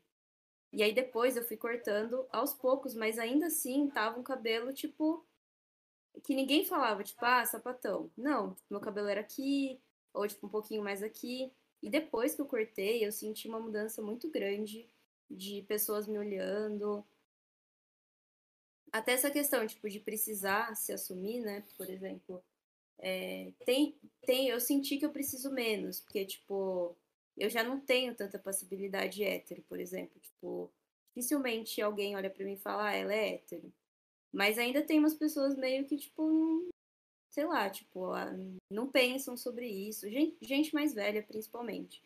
Mas é bizarro, assim, o quanto o tratamento muda por causa de nada. Tipo, antes meu cabelo ser assim, eu usava as mesmas roupas que eu uso hoje. E ainda assim as pessoas, tipo, mudaram completamente por causa de um corte de cabelo. É que o Japo tá falando isso porque há nove anos atrás, quando eu tinha um cabelo muito grande, as minhas roupas eram diferentes, né? Porque nosso estilo muda de nove anos pra cá. Mas há dois anos atrás, meu cabelo era aqui. E eu tinha todas as roupas que eu uso hoje. E o tratamento mudou completamente, assim. Então isso é muito não, é importante lembrar ainda, velho, que, que assim, quando a... eu conheci a Fernanda, cabelo na bunda, cara. Era um puta cabelão. Gigante. Gigante. Cara, que ela, ela ficava puta de tão grande que era. E, cara, eu lembro o, o, o ponto, o momento que ela cortou o cabelo. Nem foi aqui ainda nessa época. Você cortou um pouquinho mais curto, que já foi um caos na sua casa. E quando você cortou aqui, nossa, sua mãe pirou. A sua mãe surtou, e eu lembro certinho disso. É, a minha mãe é um caso à parte, né? Mas assim, as pessoas ao redor ainda assim, tipo, ah, ok. É um cabelo que passa. Tipo, ah, você vê, tipo, uhum. o estereótipo sapatão. Não de tal jeito, né? É, é tipo de um jeito X. Então meu cabelo passava. Mas depois que eu cortei do jeito que tá agora, tipo, curto, as pessoas não me. Eu sinto um olhar muito diferente, assim. Ah, deixa eu ver aqui, a, a, a Malandra mandou uma mensagem. Não apenas a gente estudou numa escola que é super aberta, engajada com tudo isso, o que é uma benção, é, como os tempos são completamente diferentes. É, não tem é, nem a mínima ideia do que é passar por, um, é, por isso num cenário diferente. Com certeza, é isso que eu estava comentando, a questão de o, os tempos diferentes, porque uh, a Letícia falou que o colegial, dela foi em 2017, cara. Né? É, começou em 2017, né? Foi o seu primeiro ano. 2017 tava terminando meu TCC. Entendeu? Então, cara, é completamente diferente. A questão do LGBT, do GLS, a transição GLS-LGBT foi ocorrendo lá por 2009 para 2010. Novo acabou. Assim, o, o conceito já existia muito antes de trocar o GLS para LGBT, mas ir na boca do povo, ir no conceito da, da galera da nossa idade, dessa, da nossa época, foi uma transição que ocorreu ali em 2009 para frente. Quando chegou em 2013, a gente começou a falar a sair da parada gay para ir para a parada LGBT. Sabe? Então é, é, é, é, bacana, é bacana ver essa. Que, que vocês pegaram uma época muito boa, vamos dizer assim. Ainda que ainda tenha muita resistência, mas um, um desenvolvimento muito grande do movimento. Cara, é muito bizarro. Pra gente é, é, é sempre chocante, cara. É sempre um aprendizado novo ouvir essas coisas. É, a ponto, assim, de eu conhecer pessoas, por mais que eu não tenha contato, mas meninos trans, jovens, 14 anos, também, abertamente falando, conversando sobre. Uh, meninas trans eu nunca ouvi falar. Acabei de ouvir falar agora do Sunflower. Foi desde cedo, porque o, o que. O, o, acho que o exemplo mais próximo que eu tenho é, era Alice, Fernando, o nome? Que? Nome do quê? Daquela menina trans, mas que assumiu muito depois. Que a gente fez o, o vídeo junto, a edição junto. Lembra? Você fez o ah, tá, curso. É Oi? Alice. É. Mas ela foi muito. É, foi tardio, né? Foi bem mais. Foi logo que uns 8, 19 anos. A transição foi bem depois, né? Isso Mas é, é uma coisa que eu sinto muito. no, no meio trans. A transição das. Eu, assim, a minha visão. Né? Eu acho que pra mulher trans o rolê é mais complicado do que pro, pro, pro homem trans. Tudo, até mercado de trabalho. Eu sinto muito isso, muito mesmo. É, eu tive experiências de entrevistas de emprego que a, a mulher que me entrevistava falou assim: seguinte, você pode ficar de pé, tirar a jaqueta e tirar a máscara pra eu ver como que você é? Você realmente é tão menininha assim mesmo? Sabe? Complicado. E mesmo assim, Uhum. foram, eu tive situações e situações. É, principalmente no emprego. O emprego foi uma coisa que me pegou. Pela primeira vez, foi um assunto que me pegou muito, que eu senti na pele, porque eu nunca senti muito isso por conta do IF e da passabilidade. Eu nunca tive muito problema com ser trans. É, problema de sentir na pele mesmo. Quando eu fui tentar entrar no mercado de trabalho, eu vi e falei, realmente, tô lascada. Porque foi um negócio muito sério. Eu fiquei, tipo, eu chorava várias vezes, depois de várias entrevistas de emprego. Tipo, você ir pra entrevista, eu vi que você é extremamente capacitada, e não sei o que lá, e blá blá blá. E a vaga negada. Ou você chegar na entrevista, na hora que a pessoa lê na frente o, o entre parênteses, nome social, já te olha meio assim. Ou esse rolê de tirar a máscara. Eu fiquei, tipo. Foram coisas que. Eu fiquei assim. Ok, não vou tentar mais entrar no mercado de trabalho. Vou ficar um tempinho off, depois quem sabe. Sabe? Fazer um Uhum. concurso público, alguma coisa que eu não precise passar por essa situação de novo. Porque Uhum. realmente me pegou, me pegou muito. Porque eu não tinha ideia que eu ia passar por isso. Por estar nessa bolinha de achar que tudo é maravilhoso. Aqui é- na, na minha cidade, é, eu, por muito tempo, eu era a única menina trans que eu via no meu cenário. que era o interior? cenário, é, na minha cidade de Ah, sim. É, que é, assim, eu fui a- a única menina trans que eu vi no meu cenário, que é um cenário muito bom, muito tranquilo. Eu não via outras meninas trans. Eu via drag, às vezes numas festinhas, assim, quando tinha sururu, tinha os meninos que faziam moda no IF que iam montados. Via o pessoal, tipo, super desconstruído, super vibe e afins. E, tipo, menina trans eu não via. Menino trans não via.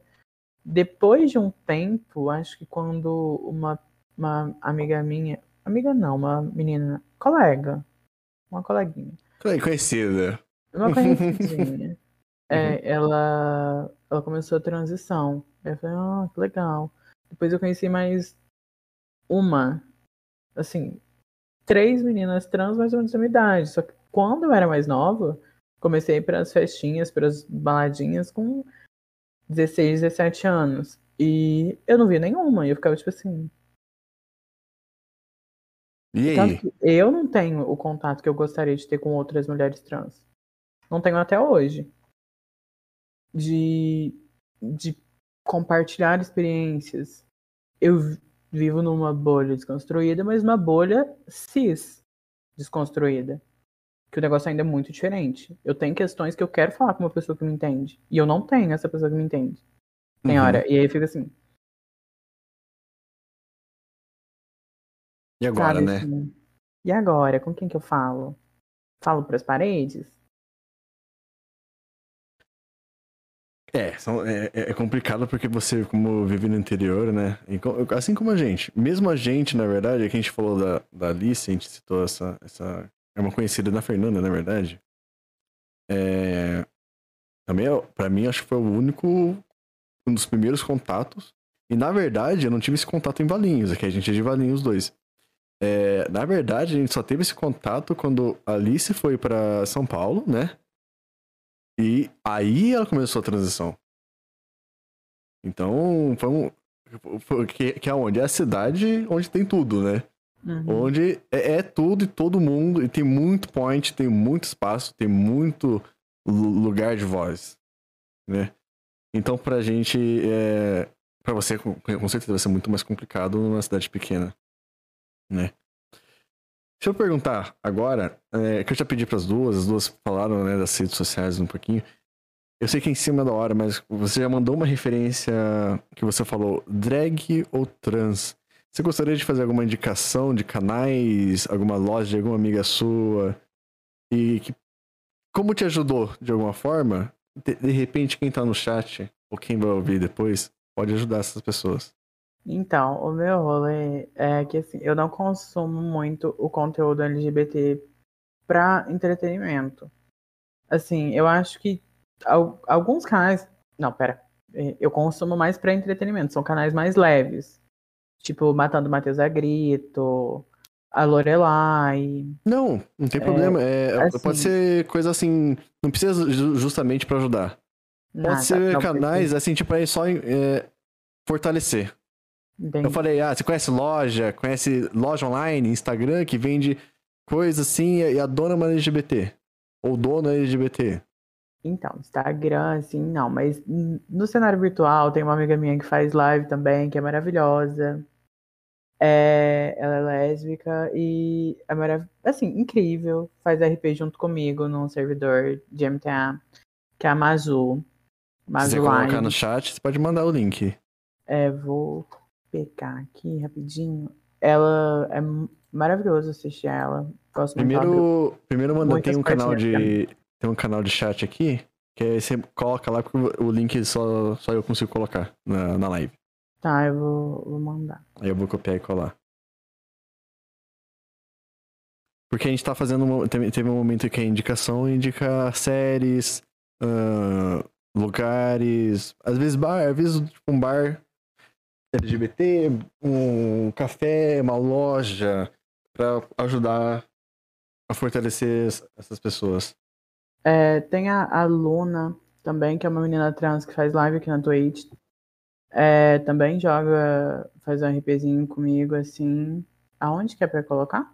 Tem, Ou- em cima do Sacatalks ao vivo, da, tem o Sacatalks chat ali, ó, ao vivo. Tá vendo? Calma que a eu gente- assim, não. em cima da nossa eu cal. quero chegar muito perto pra não aparecer meu rosto. Em cima da nossa Tá. cal ali, ó. Isso.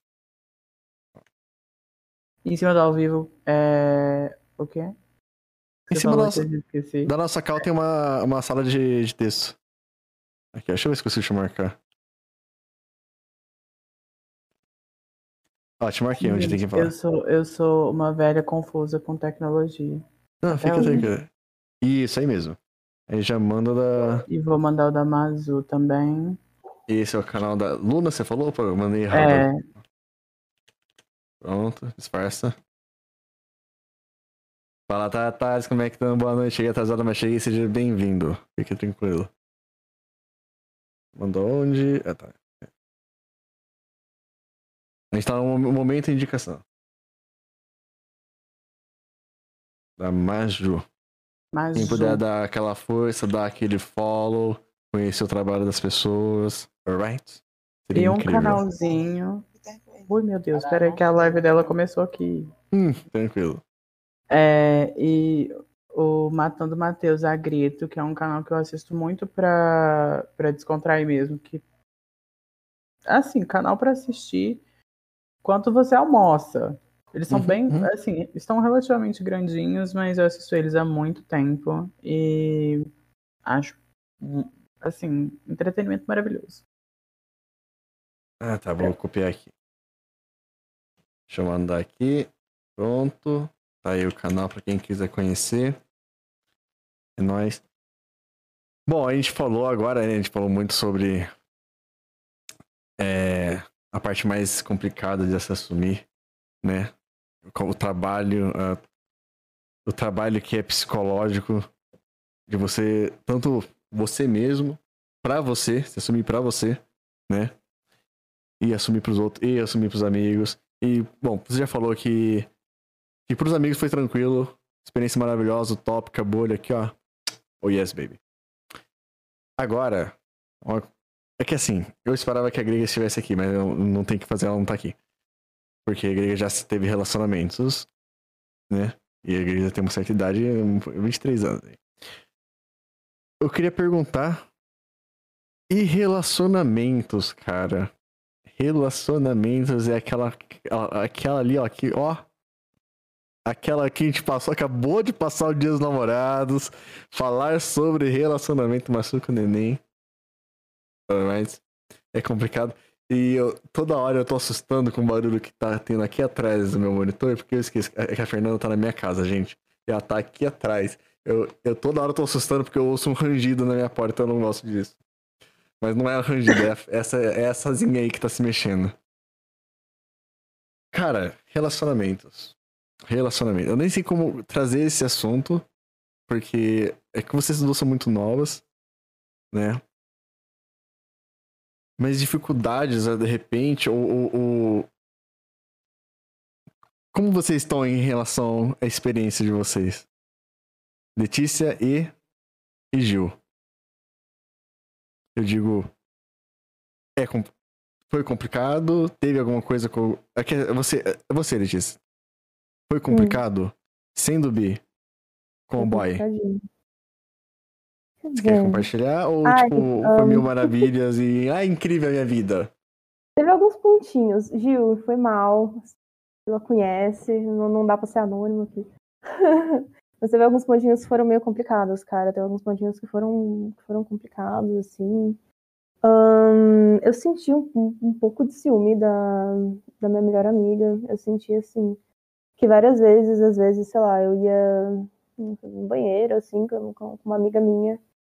E, eu voltava do banheiro e, tipo assim, sempre era aquele mesmo papo de alguém me contou, alguém me disse que vocês estavam se pegando no banheiro. Alguém me contou. Sempre. Sempre era alguém. Nunca, nunca tinha nome. Alguém me contou que você estava chegando no banheiro. Eu não acredito, mas eu vou confiar em você. E, tipo assim, eu não estava pegando ninguém no banheiro, mas era sempre essa história, sempre eu voltava do banheiro. Quando eu com uma amiga fazer um pipi, assim, alguém. Alguém tava. Alguém me contou que vocês estavam se pegando, e eu acho que é mentira.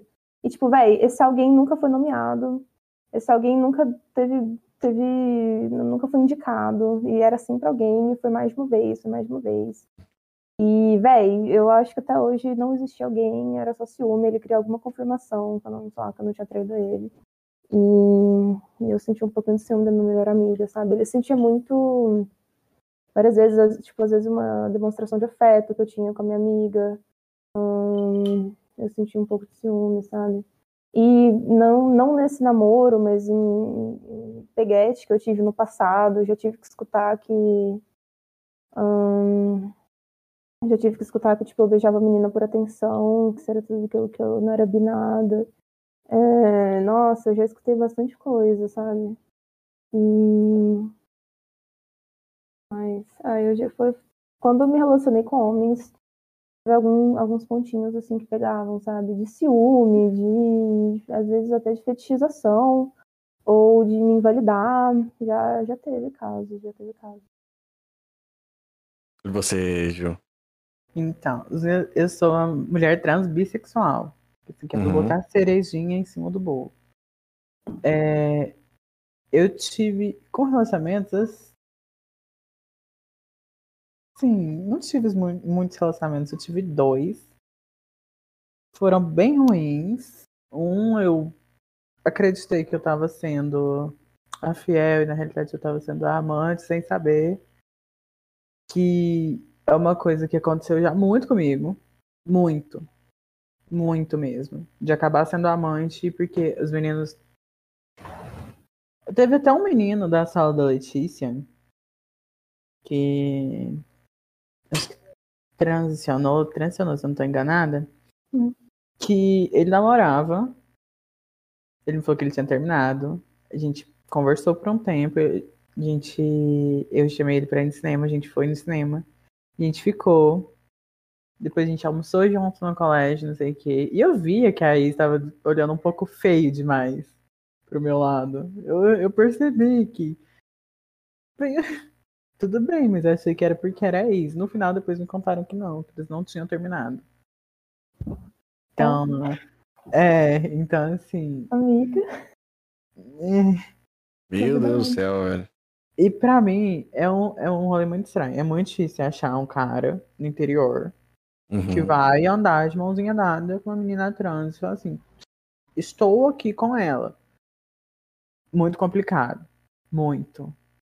A quantidade de convites absurdos de diversas pessoas, assim, mais velhas, professoras de redes estaduais e federais, que eu já recebi para ser um coito escondido é surreal. É, eu tenho muito problema por ser trocada. Tipo, é um, é um gatilho para mim, eu detesto. Detesto. Uhum. Ser trocada, porque eu me garanto muito na aparência. Eu me agarro muito na aparência. Quando eu sou trocada por uma pessoa que eu olho e na minha percepção não é tão bonita quanto eu, eu fico assim, qual que é o meu atrativo? Porque eu não sou cis. E eu sei que isso já não é um atrativo para muitas pessoas. É um atrativo para fetichização, mas não para um relacionamento. Eu tenho vários. Acho que a parte amorosa, assim, para relacionamentos é onde eu tenho mais problemas comigo mesma.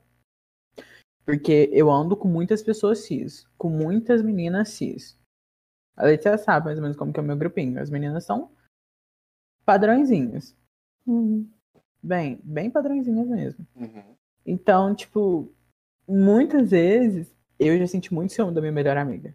Tipo, não era ciúme, na realidade. Sabe aquele rolê quando você. Alguém chega em você por ela? Isso começou a acontecer muito comigo. E eu Uhum. sentia toda a atenção que eu tinha, tudo que tinha assim em volta de mim, sendo por conta de uma pessoa. E eu ficava muito assim, perdida, porque eu ficava tipo, meu Deus. Os meus relacionamentos foram terríveis. Essa é a parte da minha vida que supera tudo de, de, de terrível que foi com a parte de ser trans. É terrível. É ridículo. Assim, tem coisa que me dá vergonha de contar. Isso, mas é, é- mas é muito mais por conta que você é do interior, né? Sim, eu acredito que não, pra ser sincero. Você acha que. você- eu não sei. Não, eu acho que assim. Assim, porque rolê- a- aqui em Valinhos é complicado. Não, eu É acho porque que assim, São Paulo, eu ti- eu tive uma. Não sei. Eu tive uma perspectiva de outras pessoas em São Paulo que foi. Me deu Então. uma coisa da esperança, vamos dizer assim. Ah, eu tenho uma Eu já não parte sei boa o- da a- minha Da, família Fer- da que mora em São Paulo, e então eu passo as férias lá sempre. E não acho, é, tipo, a, a minha vivência com relação a isso, o meu meu meu local para falar sobre é que eu acho que não mudou assim, não. Claro, tem uma diferencinha, tem pessoas que têm mais essa coragem, entre várias aspas, de se relacionar com uma mulher trans. Mas eu não sinto assim, não, sabe? Tipo, que ai, é uma coisa de ser interiorana. Não, não acredito. É uma Eu coisa que sinto- pra mim Hum. é muito utópica. É uma conversa que eu tenho com várias outras meninas trans, tipo, mais ou menos da minha idade, na internet, que é onde eu consigo ter esse contato mais próximo, que é muito lindo a gente achar que, nossa, as mulheres trans são tão mulheres quanto as mulheres cis. A gente sabe que isso é tipo mais um discursinho, que na real mesmo a gente não é vista como mulher. Sempre vem com o trans na frente. É muito difícil alguém chegar pra mim e falar, ah, você é uma mulher muito linda. Você é uma menina muito linda. Não, é sempre tipo, você é muito linda, você nem parece que é trans. Nossa, você é uma mulher trans tão bonita. Eu acho que sonhar que um dia uma pessoa vai ter o mesmo olhar que eles têm pela Fer e pela Lê por mim é legal. Mas assim, tá bem longe de acontecer. Mas, tipo, bem, bem, bem, bem longe. Eu acredito que até os, os caras que se relacionam com as mulheres trans não têm esse olhar. Não tem. Eu já escutei várias vezes que namorar com uma mulher trans é muito melhor do que namorar com uma mulher cis. Porque a mulher trans, ela faz tudo pela pessoa. É porque a gente tem uma falta de afeto tão grande ao decorrer da vida que boa parte das meninas que eu conheço, e acredito que seja em maior escala, se agarram no relacionamento. tem muito cara que aproveita das meninas, tipo, financeiramente, emocionalmente. É, Eu já tive que escutar que, ai, nossa, namorar com uma menina trans deve ser incrível, porque vocês estão sempre arrumadas, vocês estão sempre bonitas, vocês estão sempre não sei o que, e não sei o que lá. Umas coisas sem nexo, sabe? Por Uhum. exemplo, eu. Na verdade, não sei, porque é, tudo que você tá me contando é muito novo pra mim. Não, é tipo. Tudo É, você tá é- falando é, é 100% novo.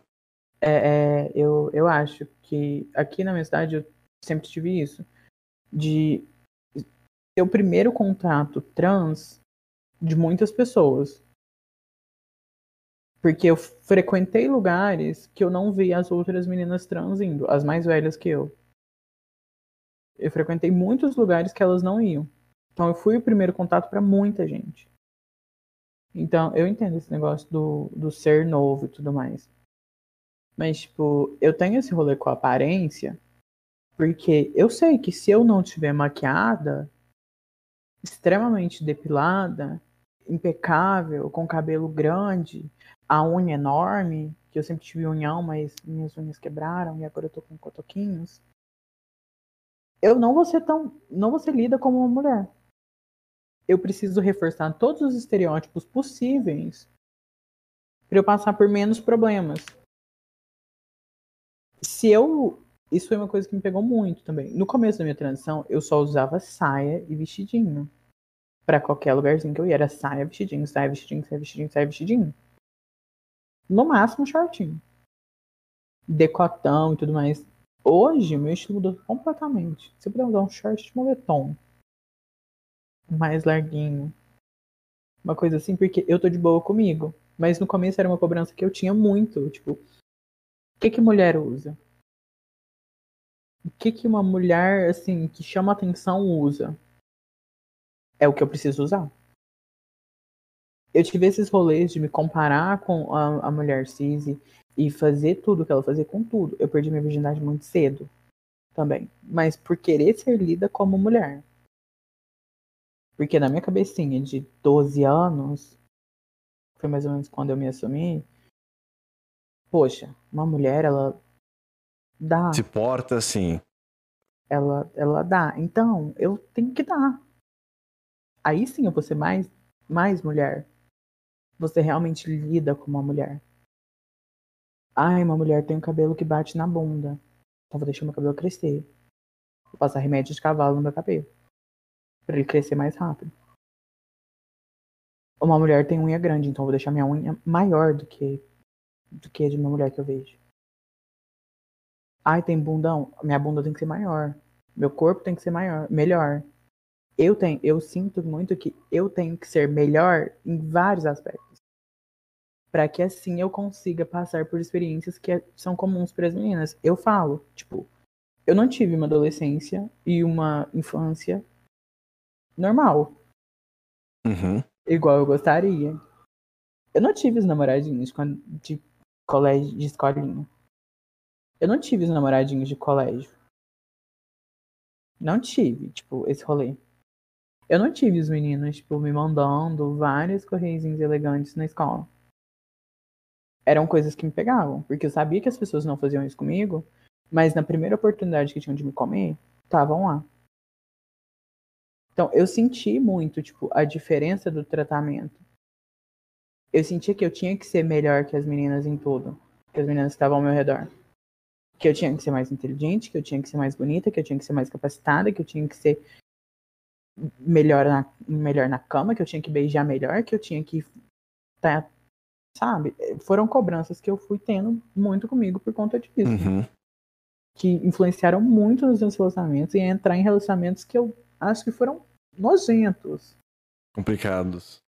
Com- Complexos. Complicados é a pontinha, porque foram Fon- relacionamentos ridículos. Que graças a Deus não duraram muito também.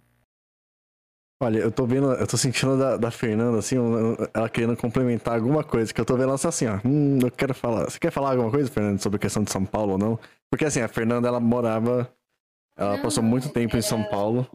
É porque é, o que a Ju tava falando de da realidade de mulheres trans, tipo, eu realmente não é meu lugar de fala, mas o que eu ouço de mulheres trans é bem isso, tipo, não importa se é do interior, ou se é de São Hum. Paulo, ou se é de uma capital, realmente tem uma questão muito grande de relacionamento, tipo, dos caras assumirem esse tipo de coisa. Era mais isso que eu tava concordando, que realmente, pelo que eu ouço e de pessoas que eu conheço, realmente não é uma questão de lugar, é é uma questão, tipo, um problema geral, assim, de mulheres trans que, tipo, os caras são escrotos e, e não assumem.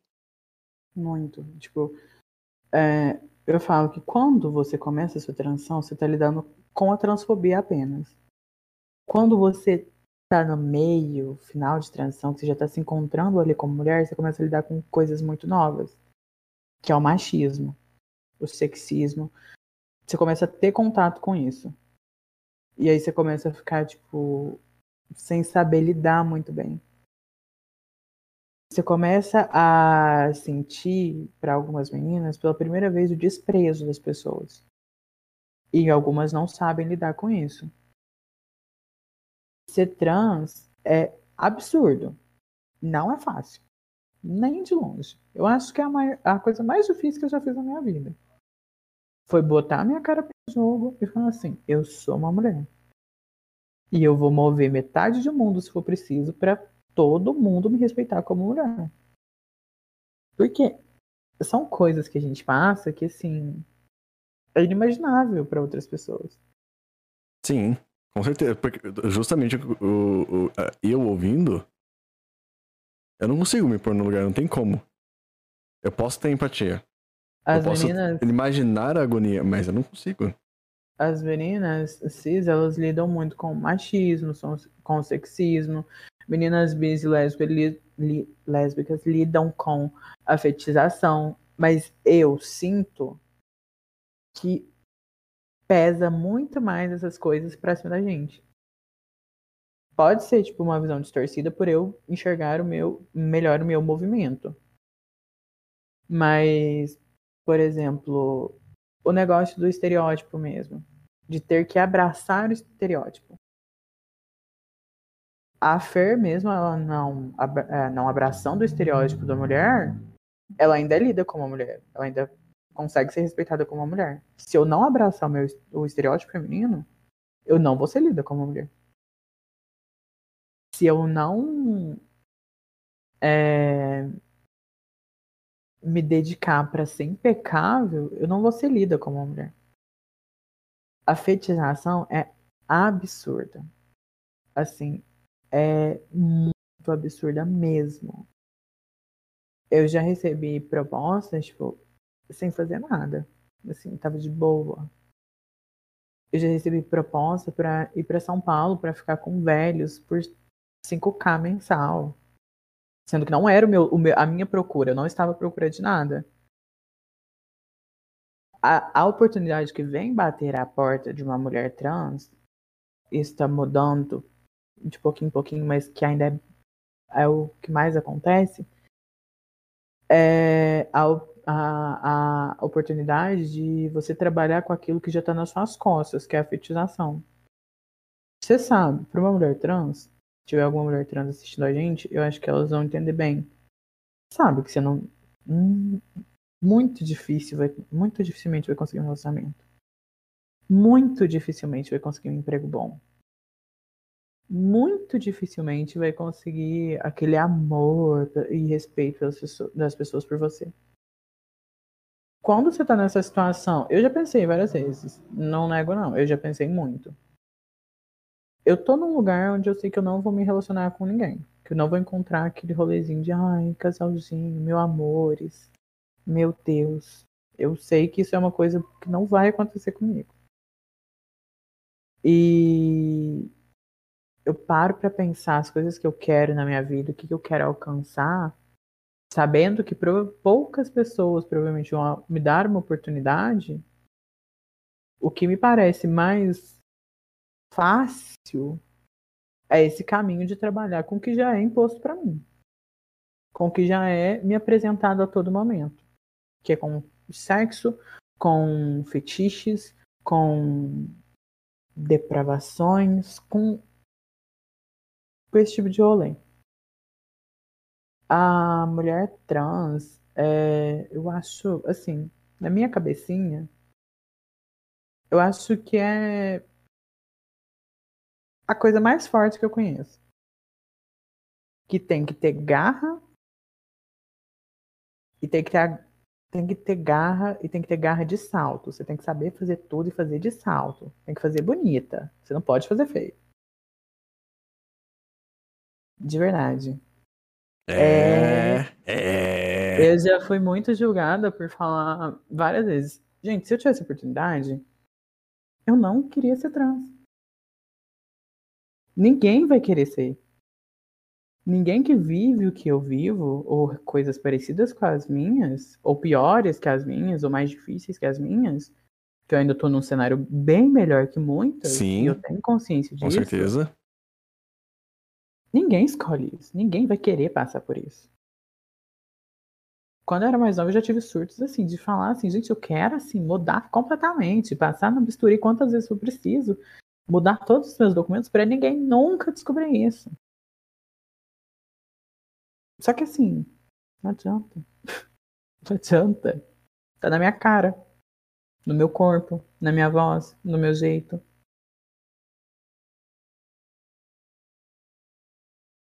É, esse é, uma o luta. jeitinho trans, é o jeitinho trans de ser. É lutar com unhas e dentes para sobreviver e para alcançar os seus objetivos. E agarrar com força qualquer oportunidade que for te apresentada, porque provavelmente você não vai ter outra. É isso aí, gente. Calma. queria fazer uma pergunta. É, você, como mulher bi, como que você sente se relacionando com mulher, assim? Você sente que é um pouco mais fácil? Você se Não. sente, tipo, mais respeitada? Não? Não. Eu acho que assim, é mais tranquilo para as meninas ficarem comigo. Tipo, beijinho de festa. Se relacionar, não. Porque acontece o mesmo. O mesmo. Com... É diferente um pouquinho, mas é bem semelhante do, do assumir. A gente vive um rolê muito genitalista, de genital e blá blá blá, e ai, vaginas e pênis. Uhum. Assim. Gente, 2004. Por favor. Eu sinto muito, muito, muito, muito isso. Quando eu me relaciono com meninas. Eu sinto que. Nunca foi me apresentado isso diretamente. Alguma coisa que saiu delas. Mas eu sinto que. Elas sentem que falta algo. Ou que tem algo que não deveria estar. Não é explícito. Você Não é sente nas explícito. ações, nos Eu sinto, na- eu Uhum. sinto nas ações. É uma coisa que eu sinto dentro, assim. É, vem de mim. Eu sinto isso quando eu tô me relacionando com uma menina. Me sinto mais insegura pra me relacionar com uma menina do que com um menino.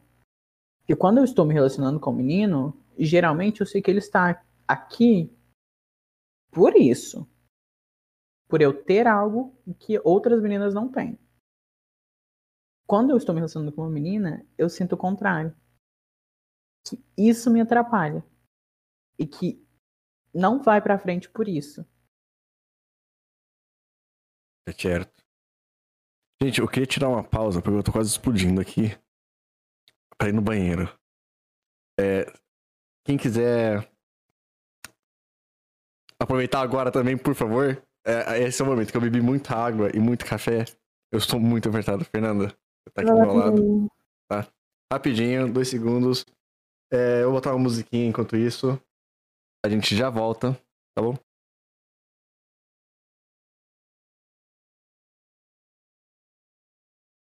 Ui, tô aqui sim, tô só mutada porque eu tava na live da Mazu. Já tô de volta.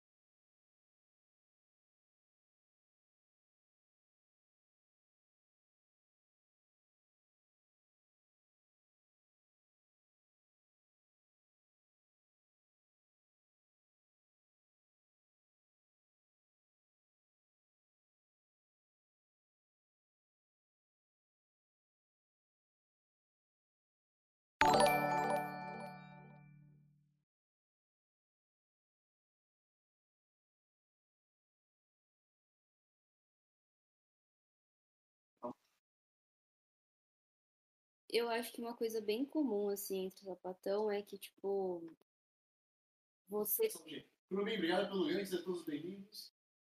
Fique à vontade. É que eu acho que acontece bastante, tá? Pelo menos no meu ciclo e no que eu tenho vivido. É que óbvio que tem uma parcela muito grande, a maioria tipo, das, das famílias não aceitam e, e tem todo, toda a questão da homofobia, mas você sempre vai ser aquela amiga que não sai da casa da sua amiga, sabe assim? Tipo, quando você não tá assumido ainda ou seus pais não sabem, é, rola muito isso no começo, de você passar por amiga para conseguir ir na casa, para conseguir sair tranquilo. Isso eu tô falando num cenário que você ainda depende dos seus pais, ou que você mora com seus pais e seus pais não aceitam direito. Isso é uma coisa que acontece muito, que no começo você meio que ignora e aí depois começa a ficar muito irritante, porque você não é amiga, você está namorando, na verdade, aquela menina, né? Então, acho que isso de sapatão é o clássico, assim, né? De você falar que vai dormir na casa da amiga e, na verdade, aquela sua amiga é a sua namorada.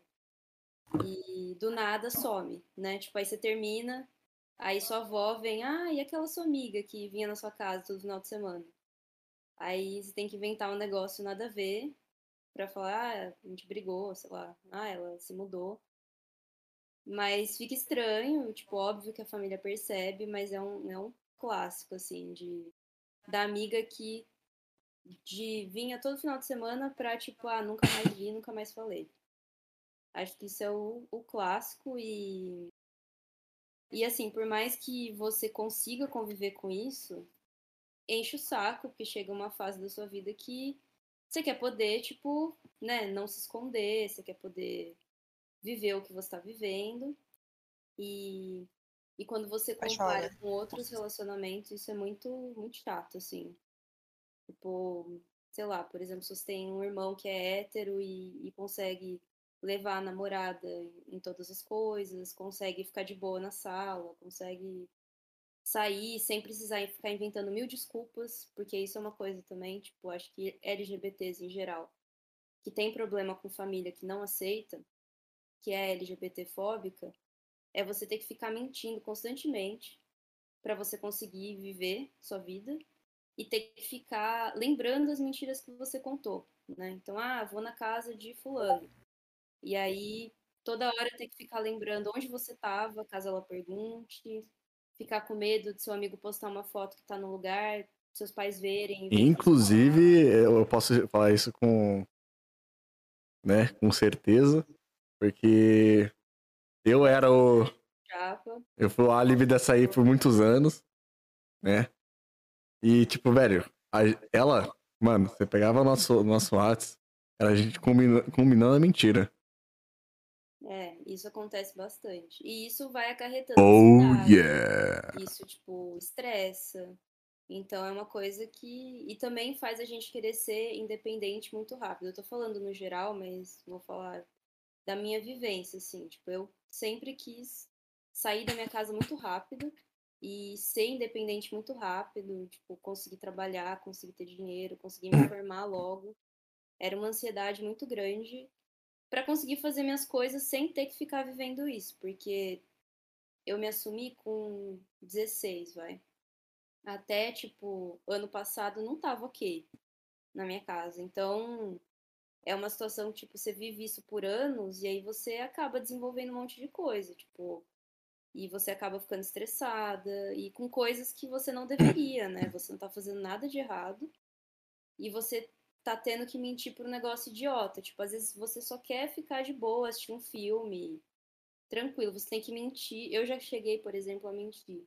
Eu tava numa festa e eu tava, tipo, com a minha namorada assistindo um filme. Então é uma coisa até esquisita, sabe? Porque, tipo, teoricamente para os pais, isso era para ser muito pior, né? Tipo, tô numa festa, vou voltar, tipo, super tarde com pessoas que eles não conhecem do que tá com a minha namorada vendo um filme. Então é bizarro. Não, exatamente. Você falava que ia dormir na minha casa. Mano. É, é tipo. Era foda-se. Seus pais ficavam foda-se pra isso. Sim, sim. Mas acho que é o. Pra mim, assim, na minha vivência e das pessoas sapatão que eu conheço. Acho que esse é o maior problema, assim, né? Ah, e, e, e também é, que eu vou, eu, vou, eu vou complementar aqui, não complementar, mas lembrar. É, pão de queijo, por favor, Lara, Fe, Fe, Lara Feroz aqui. Ela, ela faz RP comigo no Dash. Ah, tá, certo. Então seja bem-vinda, alright? Obrigado, tá, Sunflower, pela indicação. É... Mas eu queria lembrar também, é, é, teve uma parte também que eu presenciei. Cara, mas assim, um do lado da outra. Eu tava do lado, só que eu não tinha percebido, mas aí depois que a Fernanda falou da fetichização, né, que vocês estavam falando. Mano, lembra, Fernanda? É... Quando você tava com. Eu não queria citar nomes aqui, que é foda, né? Mas. Citar nomes, por favor. Tá, M.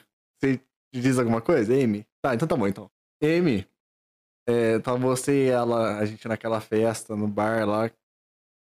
E o irmão de uma conhecida nossa tava dando em cima. Pra pegar as duas. Fernando, pelo amor de Deus, cara. Eu não fiquei sabendo disso, eu acho. Ele falou assim pra você: Nossa, eu tô dando em cima da amiga da minha irmã. Não acredito, lembra? Que ele tem uma cabeça mais descontraída. A gente tava no bar e ficou falando de pegar as duas. No cabana. Nossa, eu não lembro. Né? Ela... Bom, eu lembro porque ela reclamou umas 15 vezes isso comigo. Mas eu lembro. Então, tipo, dos, dos caras, como você, como a, a, a Letícia, a São Paulo falou, também o tempo todo ficar nesse fetiche de pegar duas minas e achar que, tipo, mano, é, o fetiche eu, eu sei, eu não tô lembrando disso específico, mas o fetiche realmente acontece. E é você não lembra da pessoa, né? Depois você me conta, eu não faço ideia do que você tá falando, mas aconteceu tá. muito isso de, tipo, cara achar que pode entrar no meio e, tipo, não, não pode. É, ou de ficarem olhando como se fosse uma vitrine e é horrível. Tipo, dá vontade de socar todo mundo. Fico muito estressada, não tenho paciência. Muitas vezes você, lidou como assim? Tipo... Não, não tenho paciência nenhuma, fico muito, muito nervosa. É, já cheguei a empurrar um cara, porque, tipo, sem noção nenhuma. E por isso também que, tipo assim, para quem tem, por exemplo, eu tenho algumas amigas héteros que gostam de lugar hétero e eu não me sinto confortável. Justamente por causa disso, porque, tipo, não é ok para eles, sabe? Eles acham que eles podem fazer o que eles quiserem, te tratar do jeito que eles quiserem, ficarem te olhando. É horrível, assim, você se sente uma bosta ou um pedaço de carne. E não tem nada a ver. E eu já ouvi, inclusive, de um ex-amigo, que não é mais meu amigo, que ele tinha fetiche em sapatão. Ele era bem o esquerdomacho desconstruidão, que gostava de ficar dando em cima de sapatão. Olha o que expôs bem como. é horrível, porque, tipo assim, o cara não se toca que, que não é graça, que não é, não é, tipo, pra chamar atenção. Eu realmente não gosto de homem, e paciência. Ele oh, yeah! E ficava, tipo, em cima das meninas. Ele saía só em balada LGBT, não gostava de balada hétero, ele só ia em balada LGBT e ficava pegando, tipo, ficava forçando muito para ficar pegando. Oh, yeah! E, e era muito chato, assim bem chato. Então, isso da fetich fetichização rola e muito, assim. Talvez com a, com a Letícia aconteça mais, né? Pelo fato de ser bi. Mas eu, como sapatão, também sinto bastante e é uma bosta. Eu também queria até complementar e lembrar. Primeiro, Lu, Malandra, obrigado pelo follow. Fernanda Nascimento 1, obrigado pelo follow. Nomes que vocês conhecem, talvez não, talvez sim. Aluna só. Ah, então tudo bom. É... Eu queria lembrar uma coisa que é, tipo, muito perigosa, cara, que foi o que aconteceu com esse nosso ex-amigo em comum. É, ela tá falando aqui, as lembranças só vêm aqui, ó. Porque a gente passou junto, é, foi um colega de sala nosso. O quão perigoso é o cara da esquerda, o, o, o esquerdo macho, cara.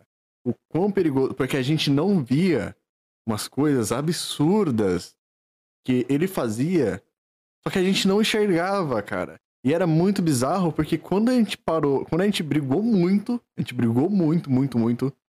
É, eu, ele e a Fernanda. Cara, quando a gente parou pra ver o nível de abuso que o cara fazia em cima das pessoas, mas forçar a barra em cima das pessoas. Cara, é aí caiu a ficha o quão perigoso é. Então, vocês, meninas e meninos, menires, mano, fiquem espertos com os queijos macho, com esse papinho super desconstruído, pra depois vir de repente. Caraca, imagina aí você mais uma. Ou, nossa, vamos, entendeu? Tipo, mano. Eu tô vendo a Letícia, tô dando conta. E, cara. Ai, eu... amiga! a fofoca vem. Eu não dou conta. Eu olho pra Letícia, eu, eu vejo as carinhas dela ali, eu já vou entendendo, pegando uns pontos assim. Ah, é a mesma coisa que ela começou a falar aqui. E, cara, é, é muito foda, Ana, porque, tipo. Porque é, às vezes é uma pessoa que tá tão próxima, tão ali, assim, tão. Sabe? Hum? Unha e carne, você. A gente julga muito, a gente fala muito, pô, fulano fez um monte de merda. E quando a gente. Só quando a gente corta o laço, a gente, olhou, a gente olha pro lado e fala, ei, olha esse cara, ele fez a mesma coisa, a gente não via. A gente passava pano, cara. Demora. Demora. Isso é, assim, já teve vários casos, assim, eu, alguns acho que lembra muito bem, que era muito ali, sabe? Muito assim, do cara super desconstruidinho, Ai, pego todo mundo, beijo meninos, beijo meninas, eba, viva o mundinho GLS. Mas a gente começou a perceber um padrãozinho nas meninas que ele ficava. Principalmente meu grupinho. A gente até brincava que as meninas eram a nossa marmitinha. Ele ficava com todo mundo ali. A gente começou a ver que ele ficava com a gente quando a gente tava um pouco mais pra lá do que pra cá quando a gente estava um pouco mais chapadinha, ele se aproveitava mais da situação. Teve até um caso que Nossa. montaram um, um Twitter aqui para Exposed e ele saiu bastante, com meninas muito novas, muito novas. Assim, teve várias várias situações, as situações que a Fer falou de ficar com outra menina. Teve até uma vez que eu lembro de um carnaval, você lembra, Letícia? Na praça. Amiga, eu acho que eu não tava. Tava, amiga. A situação, a situação foi com você, linda. Ah, me... pera. Termina de contar. Minha memória é Era. A... Memória 2. Ó. A Alice tava ficando com uma amiga minha. E aí, tipo assim, ah. ficou um, um grupinho de menino em volta delas pedindo para participar. Você lembra disso? Carnaval de 2019. Na praça. Hum. Que aí, eu acho tipo... que eu lembro, acho que eu lembro. Eu não lembro quem era, não, na real. Não? Não. É igual essa aqui que não lembra do outro boy lá. Não. não. Acho que quem você tá falando. É, assim, e foi uma situação. Eu sou muito de comprar. De comprar briga. De comprar barulho quando eu vejo esse tipo de coisa. Tipo, de cair em cima. Eu lembro que eu fui, assim, querendo, inclusive, falando, tudo bem, vocês podem se retirar? Tipo, dando um toque. Acontece demais. Quantas vezes tipo, eu tava ficando com alguma amiga ou com alguma pessoa em festa e chegava o menino, ai, posso participar? Não, não pode. Sabe? Nossa.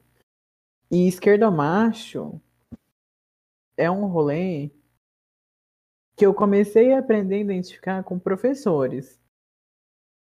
Com um professor que é muito bonzinho, muito tranquilo, muito desconstruído. Vem com uma mãozinha aqui. Você tá muito bonita hoje. Nossa, lembra do. Olha o sorrisão, não sei o quê. Eu lembro que uma vez eu tava. Eu tava usando o mesmo batom que eu tô na boca hoje. Eu, lembro... eu marquei esse batom por isso.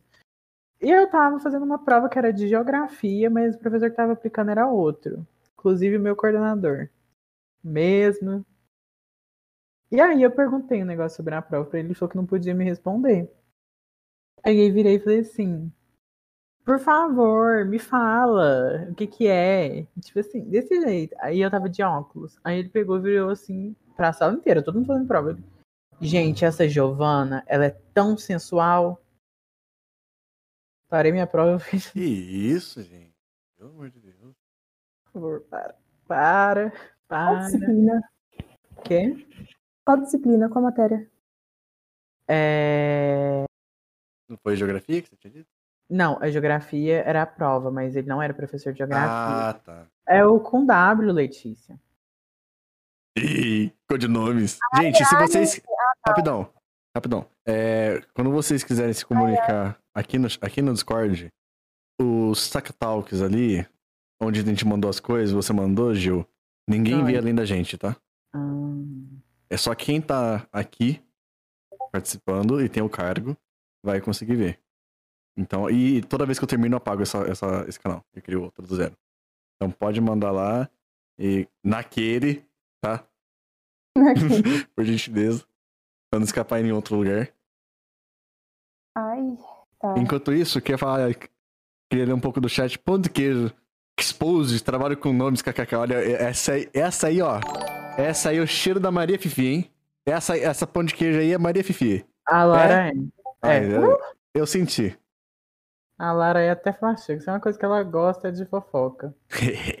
Minzarudo falou. O isqueiro macho usa a ideia de, de desconstrução. É só fachada mesmo, porque é um dos menos desconstruídos que tem. É apenas um escrotão. Caraca, mas é, é o, é o- o verdadeiro oportunista, né, cara? Muito. Pelo amor de Deus. Ah, a Lara mandou. Adorei a franja da moça ali. Acho que é a franja colorida da Letícia, provavelmente. A memória ficou com Deus. A memória da Letícia ficou com Deus. Tá, tá, tá igual a Fernanda ali em cima. Nada que eu não. É, bababá, bababá. Biel, Jesus? Como assim, Jesus? A, a Luma conhece? O W? Conhece. Aham, aham. Ah, tá. Coragem desse professor. É, é coragem porque ciência e noção não tem. Valeu pelo gank, botei sejam todos bem-vindos. Fala, Conde, como é que tamo? Fala, Marcos, e resgatou a água, todo mundo se hidrata. Se pudesse tratar, deixa eu me hidratar com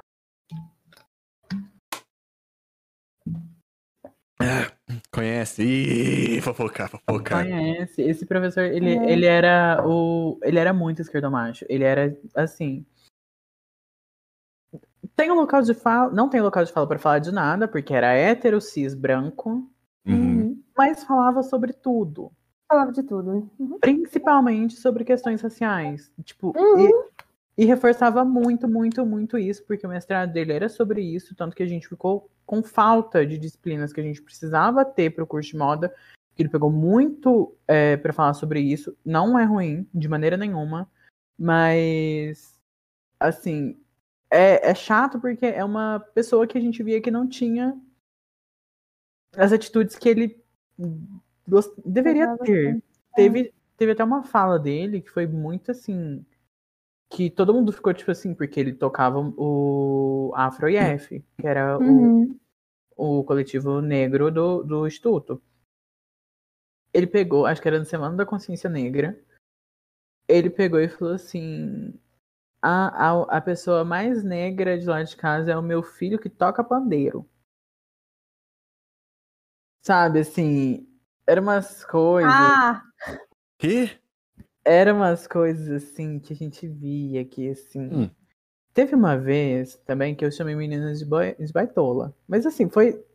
Eu sou do meio. É, é o meme, é a piada. Não, não é. Falei no Twitter. Sabe quando teve o negócio da laranja, Letícia? Uhum. Então, aí eu falei isso. No outro dia, no outro dia eu cheguei lá. Tive que ir pra, pra sala da. Sei lá o que, que ela é. Eu esqueci o que, que ela é. Pedagoga, eu acho. E fiquei, tipo assim, eu- ele falando que eu tinha sido homofóbica. Eu falando assim, não, eu não fui. Explicando pra ele que não.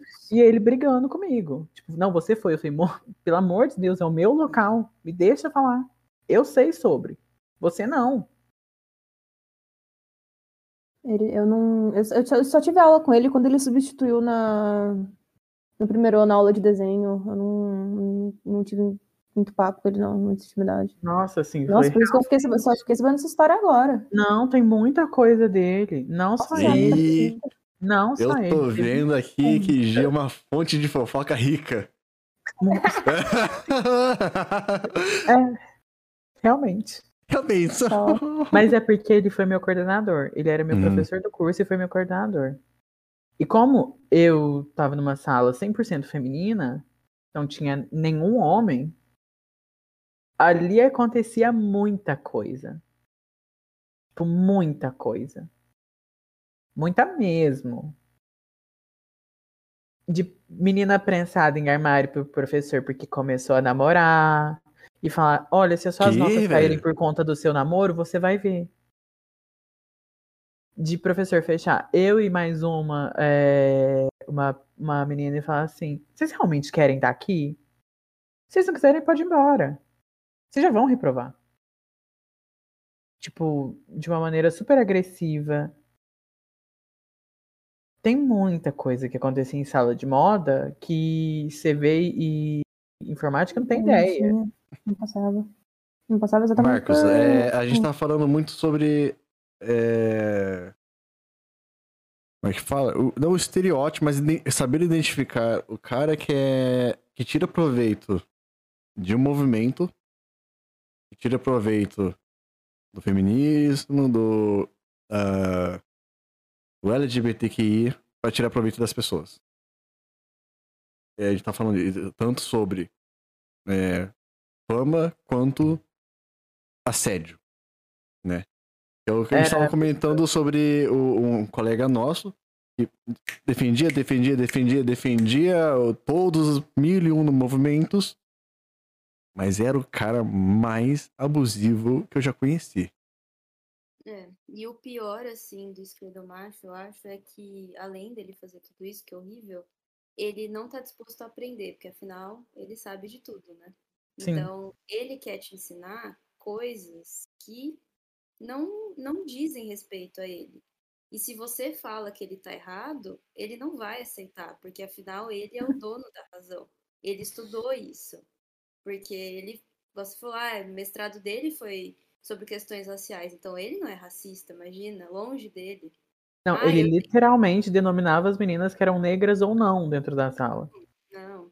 O É auto horrível. reconhecimento Você não consegue manter uma conversa. É diferente de alguém tipo, que é ignorante, não sabe, aí você vai, senta e conversa, e a pessoa entende e muda. Ele não. Tipo, Ele não vai mudar porque ele acha o detentor da razão e de, de todo o conhecimento possível, todas as pautas ele, ele já sabe. Ele é amigo de todo mundo, ele tem amigo de todas as siglas LGBT. E- Então, assim, ele se acha o foda. Então, não Ele, a- ele acha que, tipo. que Ele, ele acha que é um passe livre, que ele pode fazer o que quiser, cara. É impressionante. Da verdade. É a coisa mais surpreendente. Impressionante. Não existe discussão, não existe. Deixa eu ver aqui. Aqui, Mizaru. Ele quer ensinar uma vivência que ele não tem pra quem vive aquilo todos os dias. É isso. A pão de queijo falou ali, ó. É Lara, né? Clara. Lara. Fala ali.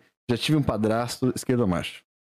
Era uma, ma- era uma manipulação psicológica com a minha mãe no nível que só eu via. Com certeza, cara. é- é- mas é- é- essa é a ilusão. Esse é o poder, vamos dizer assim, que, que, que ele. Que essas pessoas, esses oportunistas fazem, cara. Porque é justamente quem tá na relação, quem tá ali dentro, acaba não vendo. Porque aí a gente acaba Uhum. criando um apego, porque Uhum. a, a primeira aparência, a capa que ele, que ele dá, que não sei o quê, tá ligado? Tipo, cara, parece tão mágico a princípio, tão gostosinho. Fala, mano, não preciso falar tanto. Mas quando faz merda, tá ligado? E, e a gente acaba não enxergando ou passando pano, mas quem tá fora, quem não tá no apego, né?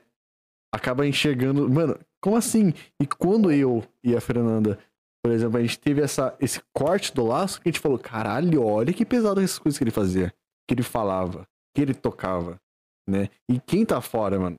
Quem tá fora é que, tipo, realmente vai conseguir enxergar, né? E é disso que a gente tá falando, desses oportunistas. É, minhas queridas pessoas, meus queridos espectadores que são muito mais novos, tá? Eu sei que tem gente aí, é, 14, 15 anos. Um, tá, eu gosto muito do Tatares que tá assistindo, que ele tem mi- a minha idade. É, vocês mais novos tenham a consciência a noção do seu lugar de fala, acima de tudo. E. E meus queridos, pelo amor de Jesus Cristo, toma cuidado com o papo que é muito bonitinho. Infelizmente. Toma cuidado com esse papo que é muito bonitinho, cara. Porque quando você vai ver, a pessoa faz coisas absurdas. Ah, a, a Lara falou ali. Ele queria me levar numa psicó- uma psicóloga evangélica. Gostei do caps. Todo, tudo em caps. E já, né? É bom. É bom dar uma enfatizada nessa parte, né? É psicóloga evangélica, quando eu me assumi pra minha mãe. Motivo da separação. Foi ele que me expulsar de casa por ser gay. Então mi- minha mãe, minha mãe deu um tapão nele e eles se separaram. Tem 17 anos. Nossa, mas é um broto! Outro brotinho que tá aí na no chat. E, Senhor, cara, o cabelo, cresceu três cabelos brancos em mim agora. Era só um Ai, minutinho, eu ai. tomar tomar água aqui. Ai, mas esse negócio, esse esquerdomacho é absurdo. Fico Nossa. boba, boba, boba de ver, assim. É, Eu acho que é muito a, a gente, assim, que teve contato com vocês que fizeram faculdade, eles que estão na faculdade, eu que fiquei dentro do instituto por quatro anos. Ali você vê Ah, tanto sua câmera travou. esquerdomacho. Você vê tanto esquerdomacho, mas tanto Não esquerdomacho. travou aqui não. Aqui tá travadíssimo, então peraí, acho que pode ser eu. A minha? É, mas pra, pra mim você tá bem, Gi. Eita, tô travando. Meu Deus, por favor, desliga. Desliga o coisa do jeito que eu travei. Acata. calma, calma. Só desliga a câmera rapidinho, então. Liga de novo. Tá ótimo. Pronto. Ih. A Lara tá linda, amiga. Relaxa, esse é o, é o podcast. Pode continuar, não, ai, não, até perdi o rumo. Calma. É, esse, esse rolê do esquerdomacho é absurdo, porque você olha teu ex é esquerdomacho, você olha o seu amiguinho é esquerdomacho, você olha o seu professor é esquerdomacho. Hum, É, é um campo minado. Torce, pra, torce pra não pisar. Torce pra não pisar, porque você vai acabar dando de cara com Nossa. esquerdomacho. E Meu Deus. ele marca a sua vida de um jeito que você não esquece. Ah, não esquece. Não esquece. É, é- é um cara em mim desgraçado, né, cara? Puta merda, velho. Nossa. Ele tá sempre certo, velho. Ele tá sempre certo. É incabível ele estar errado. Essa que é a coisa. Eu já, já te. Nossa senhora. A Giovana sabe, é. Meu compartilhar, ex, pode compartilhar. Pode, pode meu, falar. ex meu ex já tentou explicar, velho. Nossa, uma boa história assim pra exemplificar, cara. Incrível. Incrível. Tava eu, ele, meu irmão, namorado da minha irmã. Namorada da minha irmã faz física. Aí a gente tava no. A gente tava viajando e tinha uma máquina de fazer gelo. Era, era uma máquina de fazer gelo. Brother, esse serviço, o que, que é esse cara tentando explicar para um físico como é que funcionava a máquina de fazer gelo? É a coisa mais engraçada do mundo. Eu não, eu não tinha a menor ideia do que ele tá falando. Eu não tinha a menor. Ele tá tentando explicar para um físico como é que funcionava a máquina de fazer gelo. Ele está absolutamente 100% do tempo correto. Ele sabe tudo. Ele é onisciente. É, Nossa, é coisa mais engraçada. E onipresente. E onipresente, ele está sempre em todos os lugares. Incrível, né, cara? É, um- é um, é um- é um negócio. É, é- é aí que perde, né? O famoso diálogo, né? Caraca, velho. Qual, qual é a dificuldade, mano? De saber quando dá. dá... Além de ser Dá um local. Ai, Olha, eu. Olha, minhas queridas, foi muito bom o papo. É, eu fiquei de trazer, na verdade, um, um terceiro assunto que a gente tava até, até discutindo, a Fernanda tá ali atrás, de falar um, um pouco da saúde, mas acho que não vem ao caso agora, ou se não, se você não se sentir. É, é um assunto um tanto quanto íntimo, tá? Como foi todo esse assunto aqui, mas não até agora, esse episódio, esse podcast. Mas, é, uma coisa que a Fernanda é, vem, veio desabafando comigo, conversando comigo ao longo dos anos, a questão da saúde LGBT. Qual é a questão? É, no meu caso, mano, você vai lá, vai transar, camisinha, suave, acabou. Pra Fernanda, caraca, e o medo, cara?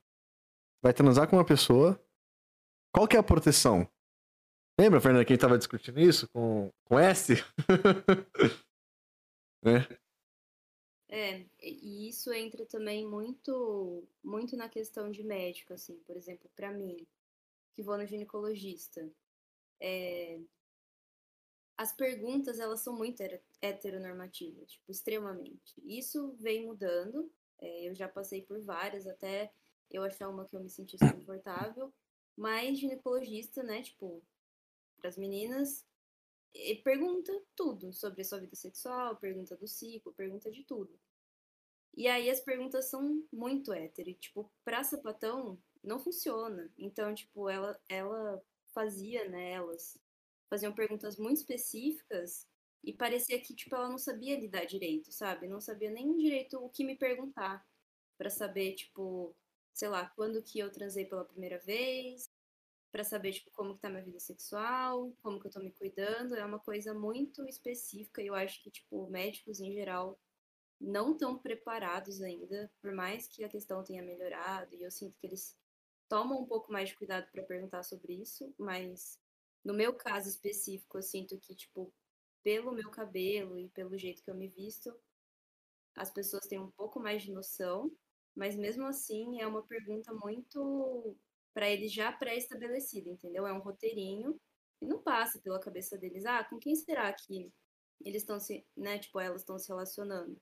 Então é uma coisa que pra gente fica até meio constrangedor, porque a gente tem que ficar de novo. Igual eu falei no começo, a gente se assume é, para a família, a gente se assume para nós mesmos, para os amigos, para o trabalho, toda vez que a gente entra, no médico, quando a gente tem que ir. Então, é um, é um negócio que eu não vejo sendo discutido, assim, tipo, teve uma vez que eu vi na, na PUC Campinas, eu fui numa palestra que era é, sobre saúde dos, da, não era das minorias, mas era alguma coisa do tipo, e não era nem o pessoal de medicina que estava fazendo, era tipo um pessoal de físio, enfermagem, alguma coisa assim.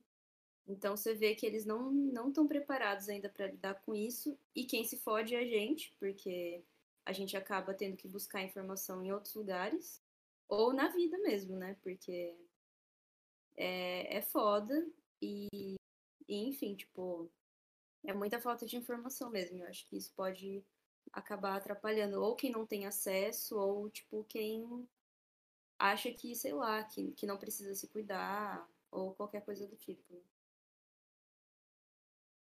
Então, aí, é, é assim, aí já, como eu falei, é íntima pergunta. Mas dos seus, das duas, a Fernanda já, eu já conheço o ponto de vista, mas eu queria que ela trouxesse isso para o podcast, para conversa. Mas e vocês? Como, como vocês até até para talvez vocês darem uma luz para quem precisa. Como lidar? Então, vou começar, Zacate, vou te pedir desculpa, porque daqui a pouquinho eu acho que eu não vou conseguir ficar até o final. Não, tranquilo. Tem uns negocinhos pra fazer dentro do RP que eu preciso entrar com Minha querida, um esporrinho aqui. Você quer fazer o que então? Não, eu vou, vou falar e aí eu vou ficar mais um pouquinho e depois eu, eu te falo. Tranquilo. Eu, na hora que eu for. Tá joia. Eu vou falar, tipo, sobre a saúde trans, que tipo, é o meu contato direto. Eu acho que o foco, o que eu sinto falta na, na realidade, o que falta foco na saúde para as pessoas trans não é no quesito sobre a educação sexual e tudo mais, que é importante, não, não mas pra, pra uhum. gente é, é, mais tranquilo. Por exemplo, eu moro numa cidade que se eu quiser me hormonizar, eu não tenho um médico aqui. Não tem médico aqui em, em Passos que consegue cuidar de uma mulher trans que está se hormonizando. Se eu quiser, eu tenho que ir pra Uberlândia, que é mais ou menos umas 5 horas, 4 horas de distância daqui se eu não estou perdido assim na, na, na, na geografia básica. É... Entra também, que eu sinto que muito do rolê com a mulher trans é focado na estética e nos estereótipos. Porra, a quantidade de menina que se arrisca pra valer é, isso já vi. pra conseguir estar tá próximo do ideal é foda. É muita mina. Eu, que me considero mais centrada, mais, tipo. Centrada não, mas, tipo, mais ligada nesses assuntos, me cuido mais e tudo mais. Eu tô falando real. Eu colocaria hidrogel. Sabendo de todos os riscos. Eu colocaria. Por favor, não coloquem, mas. É um bagulho que, assim, eu quero ter aquele corpo. Eu quero me harmonizar. Eu parei de me harmonizar porque, primeiro, eu tava ficando louca. Tava beirando a loucura. Com a quantidade de raiva que eu consegui concentrar no meu corpo por conta de anticoncepcional. E assim, sem prescrição nenhuma, chegando na farmácia falando assim, seguinte, qual que é mais forte? Perlutão ou Diane 35? Diane, então me dá duas cartelas. E tomando aquilo como se fosse tic-tac. Três por dia, dois por dia, virando uma bombinha de hormônio. Doidinho pra explodir quase. Fiquei dois meses. Eu realmente não tava dando conta. Que era tanto enjoo, tanta dor, que, assim, não tinha para onde correr. Peguei e falei assim, seguinte, não vou pro Berlândia. Não tem essa, essa condição e nem essa vontade de ficar migrando de cidade uma vez por mês. Não sinto tanta necessidade de hormônio agora. Um beijo. Não tomo. Mas tem outras meninas que não vão ser que nem eu. E que não vão ter ninguém para instruir. Eu ainda dei muita sorte que eu tinha a nossa professora de biologia, que é uma mulher maravilhosa excelente, incrível, que eu sou apaixonada nela. De coração, se eu pudesse roubar ela do marido dela e ficar pra mim, eu roubaria. Porque ela é perfeita. Tudo que acontecia, tipo, de mudança no meu corpo, eu chegava nela e falava, Tati, tá acontecendo isso, isso e isso. Você acha que eu já devo me preocupar? Eu posso esperar mais um pouco. Ela, você tem que ir no médico. Mas isso aí pode ser normal por conta da quantidade de hormônio que você tá tendo. Então, ela me ajudou muito. Uhum. Nossa, é, é tanta coisa assim dentro da, da saúde para mulher trans, desse assunto que fica foda pra gente. Por quê? Beleza, educação sexual é um rolê para todo mundo. Mas você tem várias outras questões. As cirurgias plásticas, os hidrogéis, o ácidos que você coloca no rosto para melhorar e depois aquilo desmanche com o tempo, fica horrível. É... Hormônio demais. É uma carência dentro da saúde para as pessoas trans. Nos hormônios, uma questão para todas, para todas as pessoas trans, mas tipo, eu acho que na parte das cirurgias e tal é mais para mulher uhum. mesmo. Que de verdade, hoje, se você me perguntar qual que seria a solução que eu pensaria para para auxiliar as pessoas trans nisso? Eu não sei. Sendo uma mulher trans que passa por, por alguns. Por não, acho que não uma solução. É, é porque tem. É, eu, eu, eu, como eu, eu já ouvi de relatos, é um desespero justificável, entendeu? Para você ser o que você quer ser, você nasceu para ser. É, o que eu digo é assim, você tá tomando, por exemplo, agora é uma pergunta íntima. Você não, não quiser. Por que não. você não tá tomando? Eu não tô tomando porque eu não quero ter uma dorzinha de cabeça a mais do que eu já tenho. Pra então, não ter essa dorzinha de cabeça, esse... eu prefiro esperar um médico.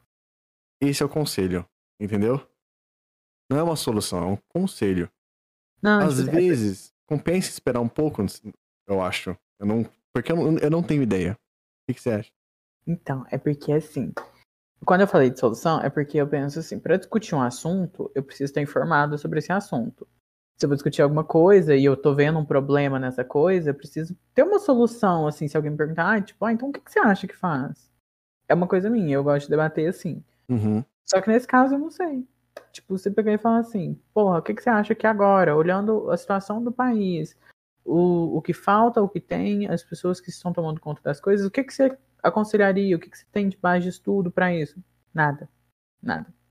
Mas o de compensar esperar, muito complicado. É complexo. É assim, surreal. Eu tô conseguindo atrasar essa necessidade por ter um rolê chamado ter assim, que eu não considero tão passável, mas tipo ser passável, não parecer trans, não ter gogó, não ter tipo características muito masculinas, ditas como masculinas. Então eu consigo atrasar essa necessidade. As meninas que não têm isso que é a maioria, elas não vão conseguir atrasar essa necessidade delas. Eu já, já tive essa conversa com a minha mãe uma vez.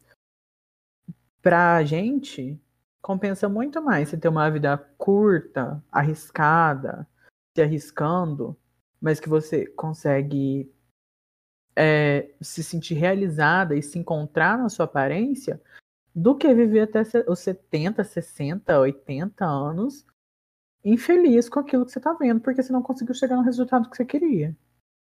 O nosso corpo, é, conforme você vai crescendo, tem coisas que você não vai conseguir voltar atrás. Barba é uma coisa dessas. Eu hoje, se eu pudesse, eu voltaria e começaria a tomar hormônio muito cedo. Pros meus, assim que eu falei. Eu Uhum. começaria a tomar pelo menos um bloqueador de testosterona. Porque foi uma coisa que eu não fiz. E eu tenho barba até hoje.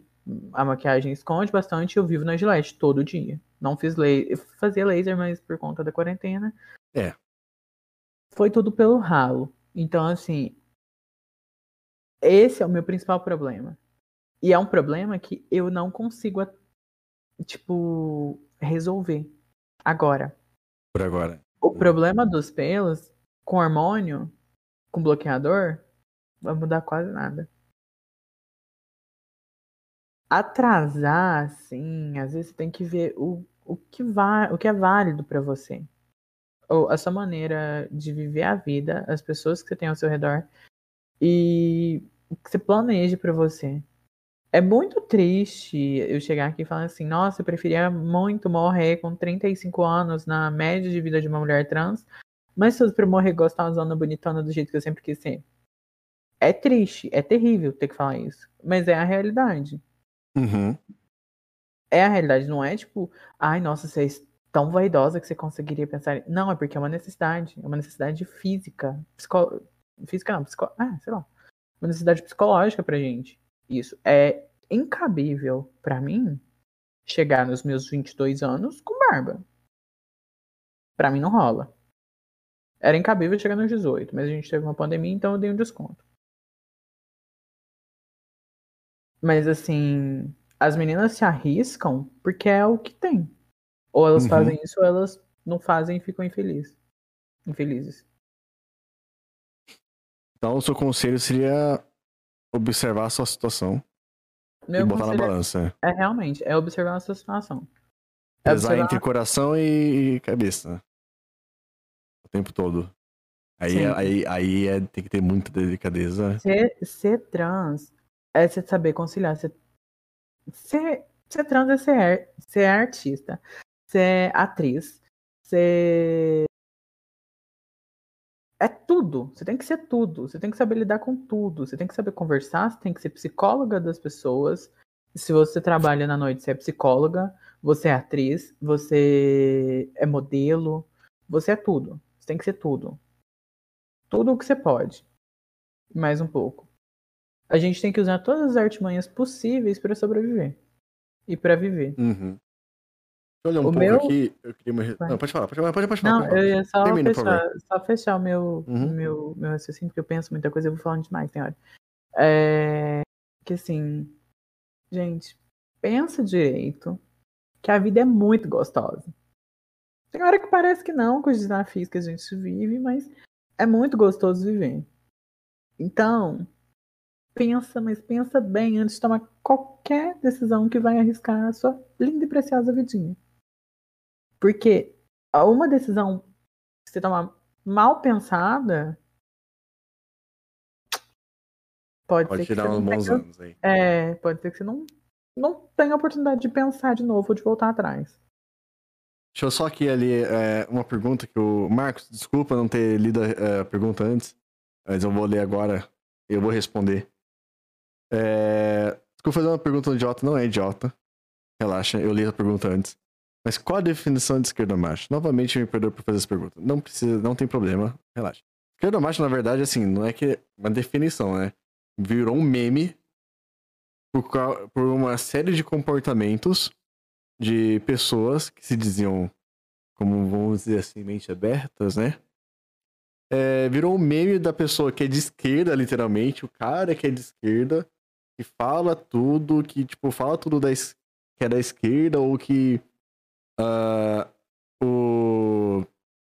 Que fala que defende os 500 mil- milhões de movimentos, tá ligado? Só que esse cara, por defender esse movimento, ele acha que é, é uma pessoa que não precisa ser questionada.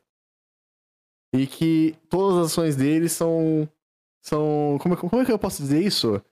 São justificadas porque ele defende esse movimento. Então seria racista o esquerdomacho? Ele não foi racista. Porque ele defende o movimento negro. Ou Ele se teve um for. erro.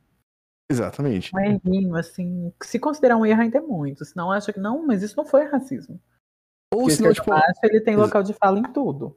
Exatamente. É o cara que é. Se diz assim. Ele entra em contradição com os atos, basicamente. Porque ele, ele fala que, é, que ele é legal- legalzão, que aceita todo mundo, que não sei o quê, que defende todos os movimentos. Só que quando vai ver. Ou fala assim, ah, sou, eu sou feminista. O cara que fala, eu sou o cara feminista. Esse aí é, é, esse aí eu acho que é o- um padrãozinho. Fala que eu sou o feminista. Você não é, tá? Homem não é feminista. Uh, provavelmente conversa. Ah, só que aí ele começa a fazer um negócio que a gente tava dando exemplo agora de um colega em comum. Fala que é feminista, mas chega lá, mano, assédio sexual doidado. Não consegue respeitar a mina. Entendeu? É um cara que usa. Da, é, um, é um oportunista que usa do movimento, que usa de uma luta pra tirar vantagem sexual, financeira e seja lá o que for de fama e tudo mais. É isso que é o esquerdo macho. Não é uma definição é, sólida. É mais um. Como é que fala? Uma identidade. É uma forma de você identificar uma pessoa. Esse Entendeu? rolê do homem feminista é, é sensacional, porque ele tá em tudo, não é só com, com o esquerdo macho hétero. É, eu lembro que eu já tive uma discussão com um ex-amigo da Letícia, uma pessoa que já foi bem próxima dela, eu acredito, né, pelo que eu lembro. É um menino gay que a gente. Eu tava num questionamento e perguntei, acho que foi no Twitter ou no, no meu perfil privado do Instagram, do meu fakezinho se as pessoas achavam que era interessante é, se, se o homem trans ele tem local de fala no feminismo. Se porque ele já viveu o, o momento um momento da vida em que ele fez teoricamente parte daquilo. Então ele tem um, um local de fala ali dentro. E perguntei isso. Do nada eu comecei a receber direct Ai, acho que você tá sendo muito excludente. Acho que todo mundo tem direito de falar tudo. É por isso que a gente não consegue militar junto, por isso que as coisas não mudam. Porque todo mundo tem que falar sobre tudo. Todo mundo, sabe, umas coisas tipo assim. E eu, não, mas não é assim, por motivos de. Não é. E explicando. E ele, não, porque você tá sendo doida, não sei o quê. E não sei o que lá. E eu tentando explicar, falando, tipo, dando até os meus exemplos. Gente, eu sou uma mulher trans. Eu não vou, não vou falar sobre aborto. Não tenho esse local de fala. Não tenho essa capacidade de entender sobre a necessidade ou não da legalização do aborto. Eu posso dar uma opinião com base em estudos, e com base em coisas que eu li, da vivência de pessoas que têm alguma coisa a ver. Então, a gente embarcou numa discussão muito chata por horas. Eu falei assim, ai, chega, cansei. Tô com preguiça. você falou é muito complicado, porque eu já vivenciei também vários homens gays, por si, por serem gays, acharem que também tem local de fala para falar sobre tudo e que ele também nunca tá errado, afinal ele também sofre. Ele sofre homofo- homofobia, ele pode ser morto, a família não aceita, e tipo, claro que é uma luta também, só que ele também tem que entender que não é por isso que ele tá certo em todos os aspectos, ele não tem local de fala em todas as coisas, ele continua sendo homem. E a gente sabe que homem é criado de uma certa forma, é, tem muitas problemáticas envolvendo criação e, e que explicam, inclusive, por que homem é do jeito que é. E não é porque ele é gay que ele é menos machista, por exemplo, né? Os homens, eles são machistas porque eles são criados dessa forma. Então, eu já vi muito gay assim que realmente não dá para conversar. Se acham muito no direito de falarem o que quiserem e e inclusive falas bem problemáticas, assim, é, que, tipo, é bizarro, assim. Você, você fica triste porque é uma pessoa que tá no movimento e você não consegue ter um diálogo, né? Do mesmo jeito que, tipo, eu vejo muita gente, principalmente ou sapatão ou gay, sendo bifóbica, e, tipo, é uma bosta, porque também são pessoas do movimento, ou pessoas também, tipo, sapatão, bi, é, ou gay sendo transfóbicas. E, gente, tipo, não tem como, sabe? É uma bosta e é muito triste. Mas isso de homem gay eu também já vivenciei bastante. E, e gente próxima ainda. Eu, eu, eu brinco bastante, tipo assim, quando eu estou em live, gente, eu tenho outro tipo de comportamento, porque a minha live é palhaçada. É palhaçada 100%. É assim, de receber pix de dois reais pra comer pão com mortadela. Assim, é pra zoar mesmo, é pra ser palhaça. E eu uso bastante meme é, do mundinho, tipo esse mundinho GLS, por exemplo. Nossa, o dia que eu vi uma montagem tinha mundinho GLS com, com é, Carlos Bolsonaro, sei lá quem, o, o Cro. Ai, nossa, mas eu, a Michelle Bolsonaro com aquele Agostinho. Eu fiquei tão feliz. Porque eu consumo esse tipo de humor. E na minha live eu, eu tenho umas salas assim, que é do meme, é pro pessoal que. do meio, que entende que é mais o meu público. E são, assim, os memes meio homofóbicos, tipo assim, meu Deus, quem aguenta via, sabe? Uma coisa assim. E, nossa, gente, eu já fui muito criticada, já fui chamada de homofóbica tantas vezes. Tantas vezes. E eu falo que gay, olha, desculpa a carta, mas Desculpa pela sua live, mas gay é insuportável. Eu acho que é o teste que Deus colocou hum. na Terra pra gente, porque não, não, o, que é, já, o, que eu já, é, tive é, de experiência eu já vi gay, a, eu já vi do, dos gays que é, quer falar que é Yag que militou errado. Nossa, gente, gay, eu olha, eu de verdade, eu tenho, eu tenho muita paciência com gay. Eu acho que eu tenho demais ainda. Sabe, assim, porque eu já, gay, ele, é, ele conseguiu juntar tudo de ruim que tem nele que ele é muito machista, muito falocêntrico, muito misógino, esse rolo, muito transfóbico. Puta que pariu, pegou. Sabe quando o, o, o pai das meninas superpoderosas foi fazer elas? E jogou todos os temperinhos? Foi assim a criação do gay. Jogou tudo que tinha de preconceito, misturou e nasceu. Nossa, Porque. Nossa. Ai, porque que nojo porque, ai, porque, nossa, que ranço. É foda. Bem foda. Deixa eu ver aqui, ó. É o Marcos de novo. Eu sou meio leigo sobre uma parte de coisas, sabe? Eu particularmente não curto fazer divisões. Respeito que tenha, mas gosto de tratar o ser humano como, as, como, como pessoas, não com apenas uma coisa, uma única coisa que faça parte do ser, do ser dela. É, mas eu já errei muitas vezes. Tento, tento não errar é, nas mesmas coisas. Ainda tem muito, ainda tem muito o que aprender.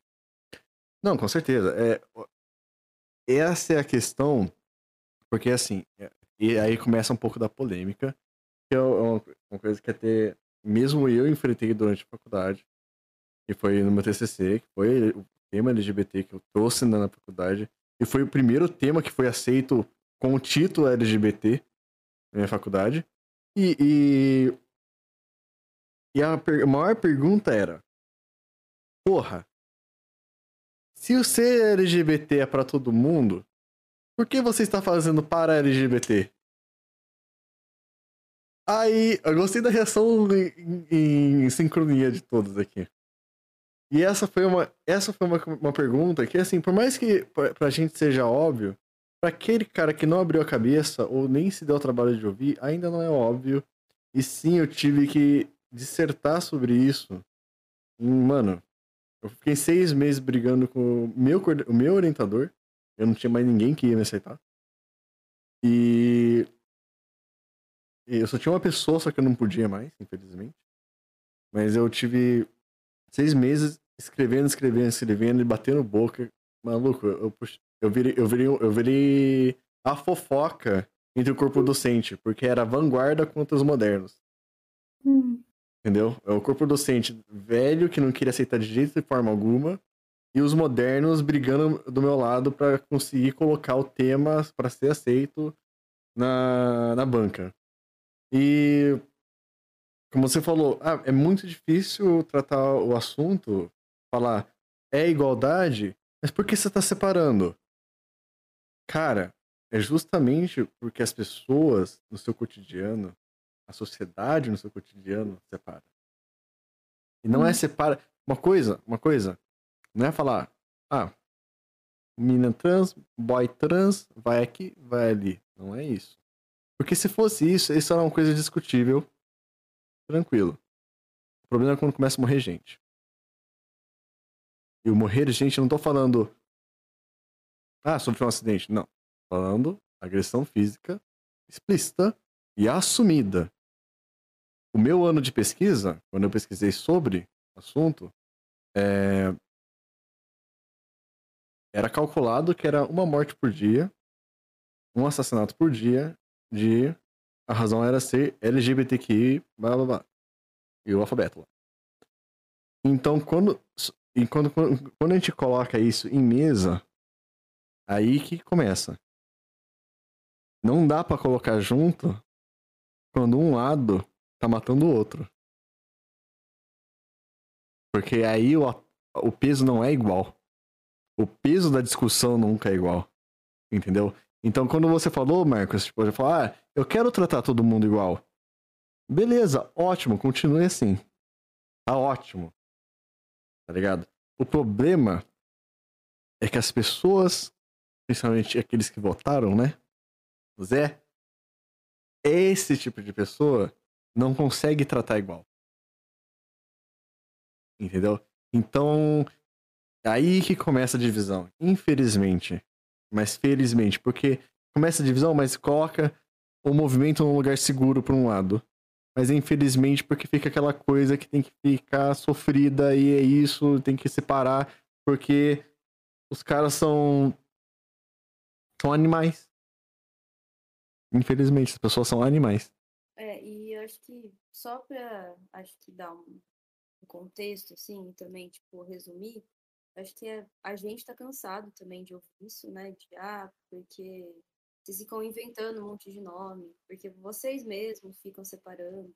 Eu já ouvi, tipo, ah, vocês mesmos têm preconceito. Eu já ouvi, ah, os negros mesmos são racistas, tipo, umas coisas bem absurdas, sabe? Porque fica separando ou fica é, colocando nomes e não sei o que. Então, assim, é um discurso muito perigoso, porque, primeiro, uhum. tipo, você tem que respeitar, independente de qualquer coisa. Então, assim, é o que o Jabo falou, tipo, tem gente sofrendo e não precisa ser morte, tá? É tipo, dificuldade de conseguir emprego, dificuldade de se relacionar, dificuldade de viver sua vida, dificuldade de viver como uma pessoa normal.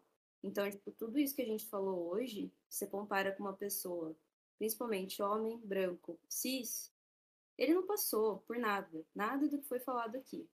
Então, é muito injusto, né? Tipo, é, a gente, LGBTs em geral, terem que passar por isso.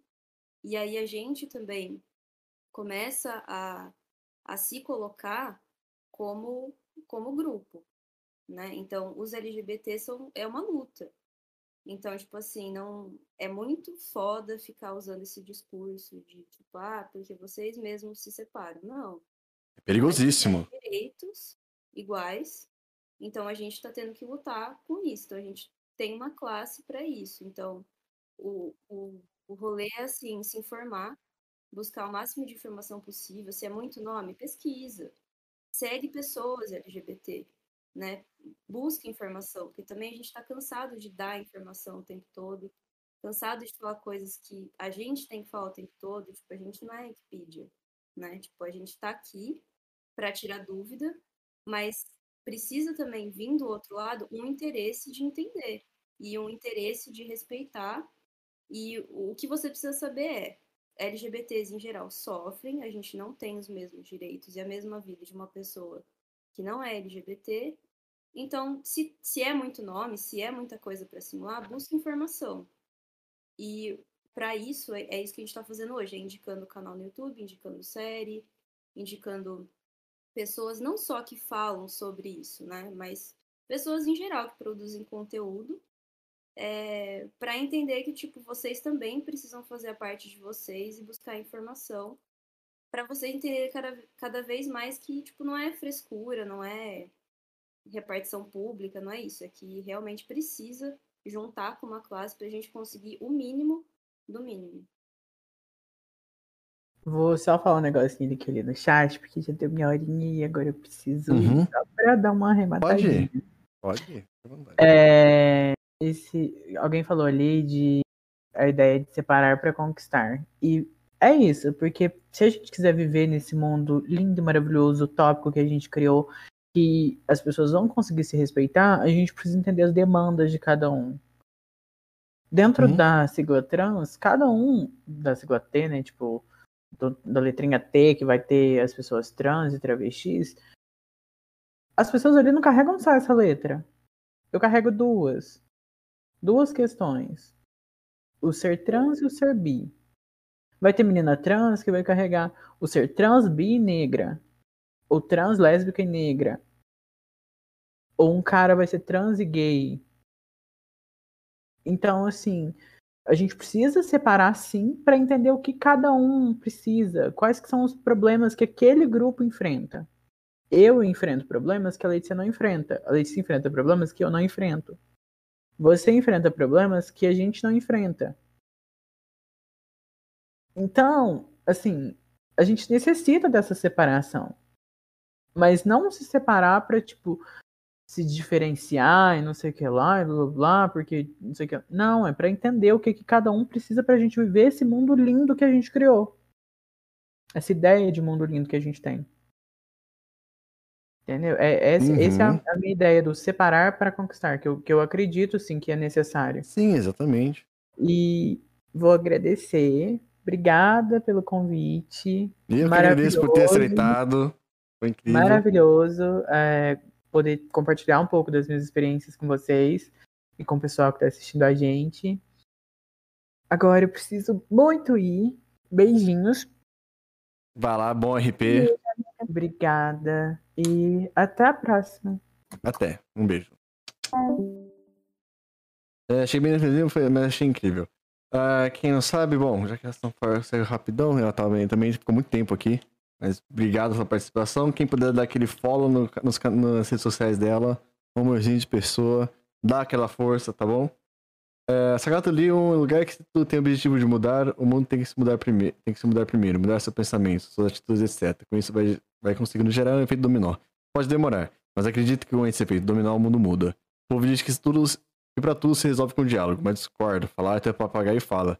Acho que tudo se resolve com compreensão. Cheguei bem no finalzinho, mas achei incrível. Foi no finalzinho. Galera, mas é, é, a gente vai chegando ao fim. A gente vai chegando ao fim do, desse episódio, que foi. Eu, eu chutava que ia dar umas duas horas de conversa. Não esperava uhum. que fosse dar 3 horas e 21. É...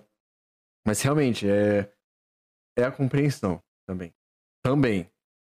É, não só a compreensão, mas também é, estar apto, como a, a, Fernanda falou, estar apto a aprender, né? Estar apto a, a ouvir e querer se informar? É, é, muito difícil alguém ter essa iniciativa, até, até para vocês duas, até que estão no movimento, é muito difícil porque cansa, tá ligado? Cansa. Cansa. Chega uma hora, cansa. E foi que também, mesmo não sendo meu lugar de fala, quando eu tava na faculdade fazendo meu TCC, cansou eu fui tão agredido verbalmente que eu falei, nossa, cansou. E eu falei, caraca, Fernanda, tá foda. Ela, é, tá vendo? Praticamente foi isso, né? E realmente foi pesado para mim. Foi muito, porque aí eu realmente senti um pouquinho mais na pele do que tava acontecendo. Do que, caraca, mano, por que que tá tão difícil, cara? Não é pra ser tão difícil. Uhum. E realmente foi muito difícil. A gente tá em 2021. E a gente tem tanto acesso à informação e tem tanta gente produzindo conteúdo e tanta coisa que já evoluiu que é, realmente fica mais cansativo, porque a gente sabe que tem outras fontes de informação, óbvio que, tipo, se alguém perguntar, se alguém quiser conversar, a gente sempre vai estar aberto. Só que parece que não, não tem esse esforço do outro lado. E se não tiver, não adianta a gente ficar falando. Né? Então, realmente, gente, tipo, se informem, vamos buscar informação, consumam conteúdos de pessoas LGBT, que eu acho que vai facilitar bastante, assim, para quem está começando agora ou, ou para quem não tem muito contato, eu acho que ajuda. Não, ajuda demais. Uh, eu vou. Obrigado, vocês duas. É, a gente vai. Como a. Opa. Eu tô mutado só pra vocês, perdão. Obrigado. A gente vai encerrando por aqui hoje, mas eu queria chegar a esse finalzinho de, de live. Já são 11h36, já tá bem tarde. E eu queria. Fernanda, faz a sua indicação dos lugares. Se você também tiver, Letícia. Instagram, loja online, não? Ah, é... tem dois lugares para quem é de São Paulo, capital. Um é o Das, que é um bar sapatão, que eles estão fazendo entrega pelo iFood. E aí, quem for da capital puder dar uma ajuda para o pessoal se manter durante a pandemia. E o outro é o Castro Burger, que é uma hamburgueria LGBT de São Paulo. É, eles tiveram bastante dificuldade, principalmente no ano passado, e, e várias drags, inclusive famosas, é, ajudaram a divulgar e tal. E eles também estão aí nos serviços de delivery, e é bem gostoso. Quem puder também, quem for da capital e, e puder provar. Eles estão abertos também para consumo lá, mas quem quiser comer em casa dá para pedir também. Ah, a gente deixou tudo preparado, os links da, da das indicações. Uh, ah, PXMM2, boa noite, Sacato, boa noite, Letícia Fernanda. Uh, fiquei quietinho o tempo todo, mas o papo tá muito bom. Vai dividir quantos sacatalks esse tema? Olha. Como é que eu posso te chamar? PX? Peixe? Não sei. Enfim. Eu sou preguiçoso. Geralmente eu jogo um episódio inteiro no Spotify. Ou eu salvo o episódio inteiro no. aqui na Twitch uh, ele fica inteiro. Eu não divido.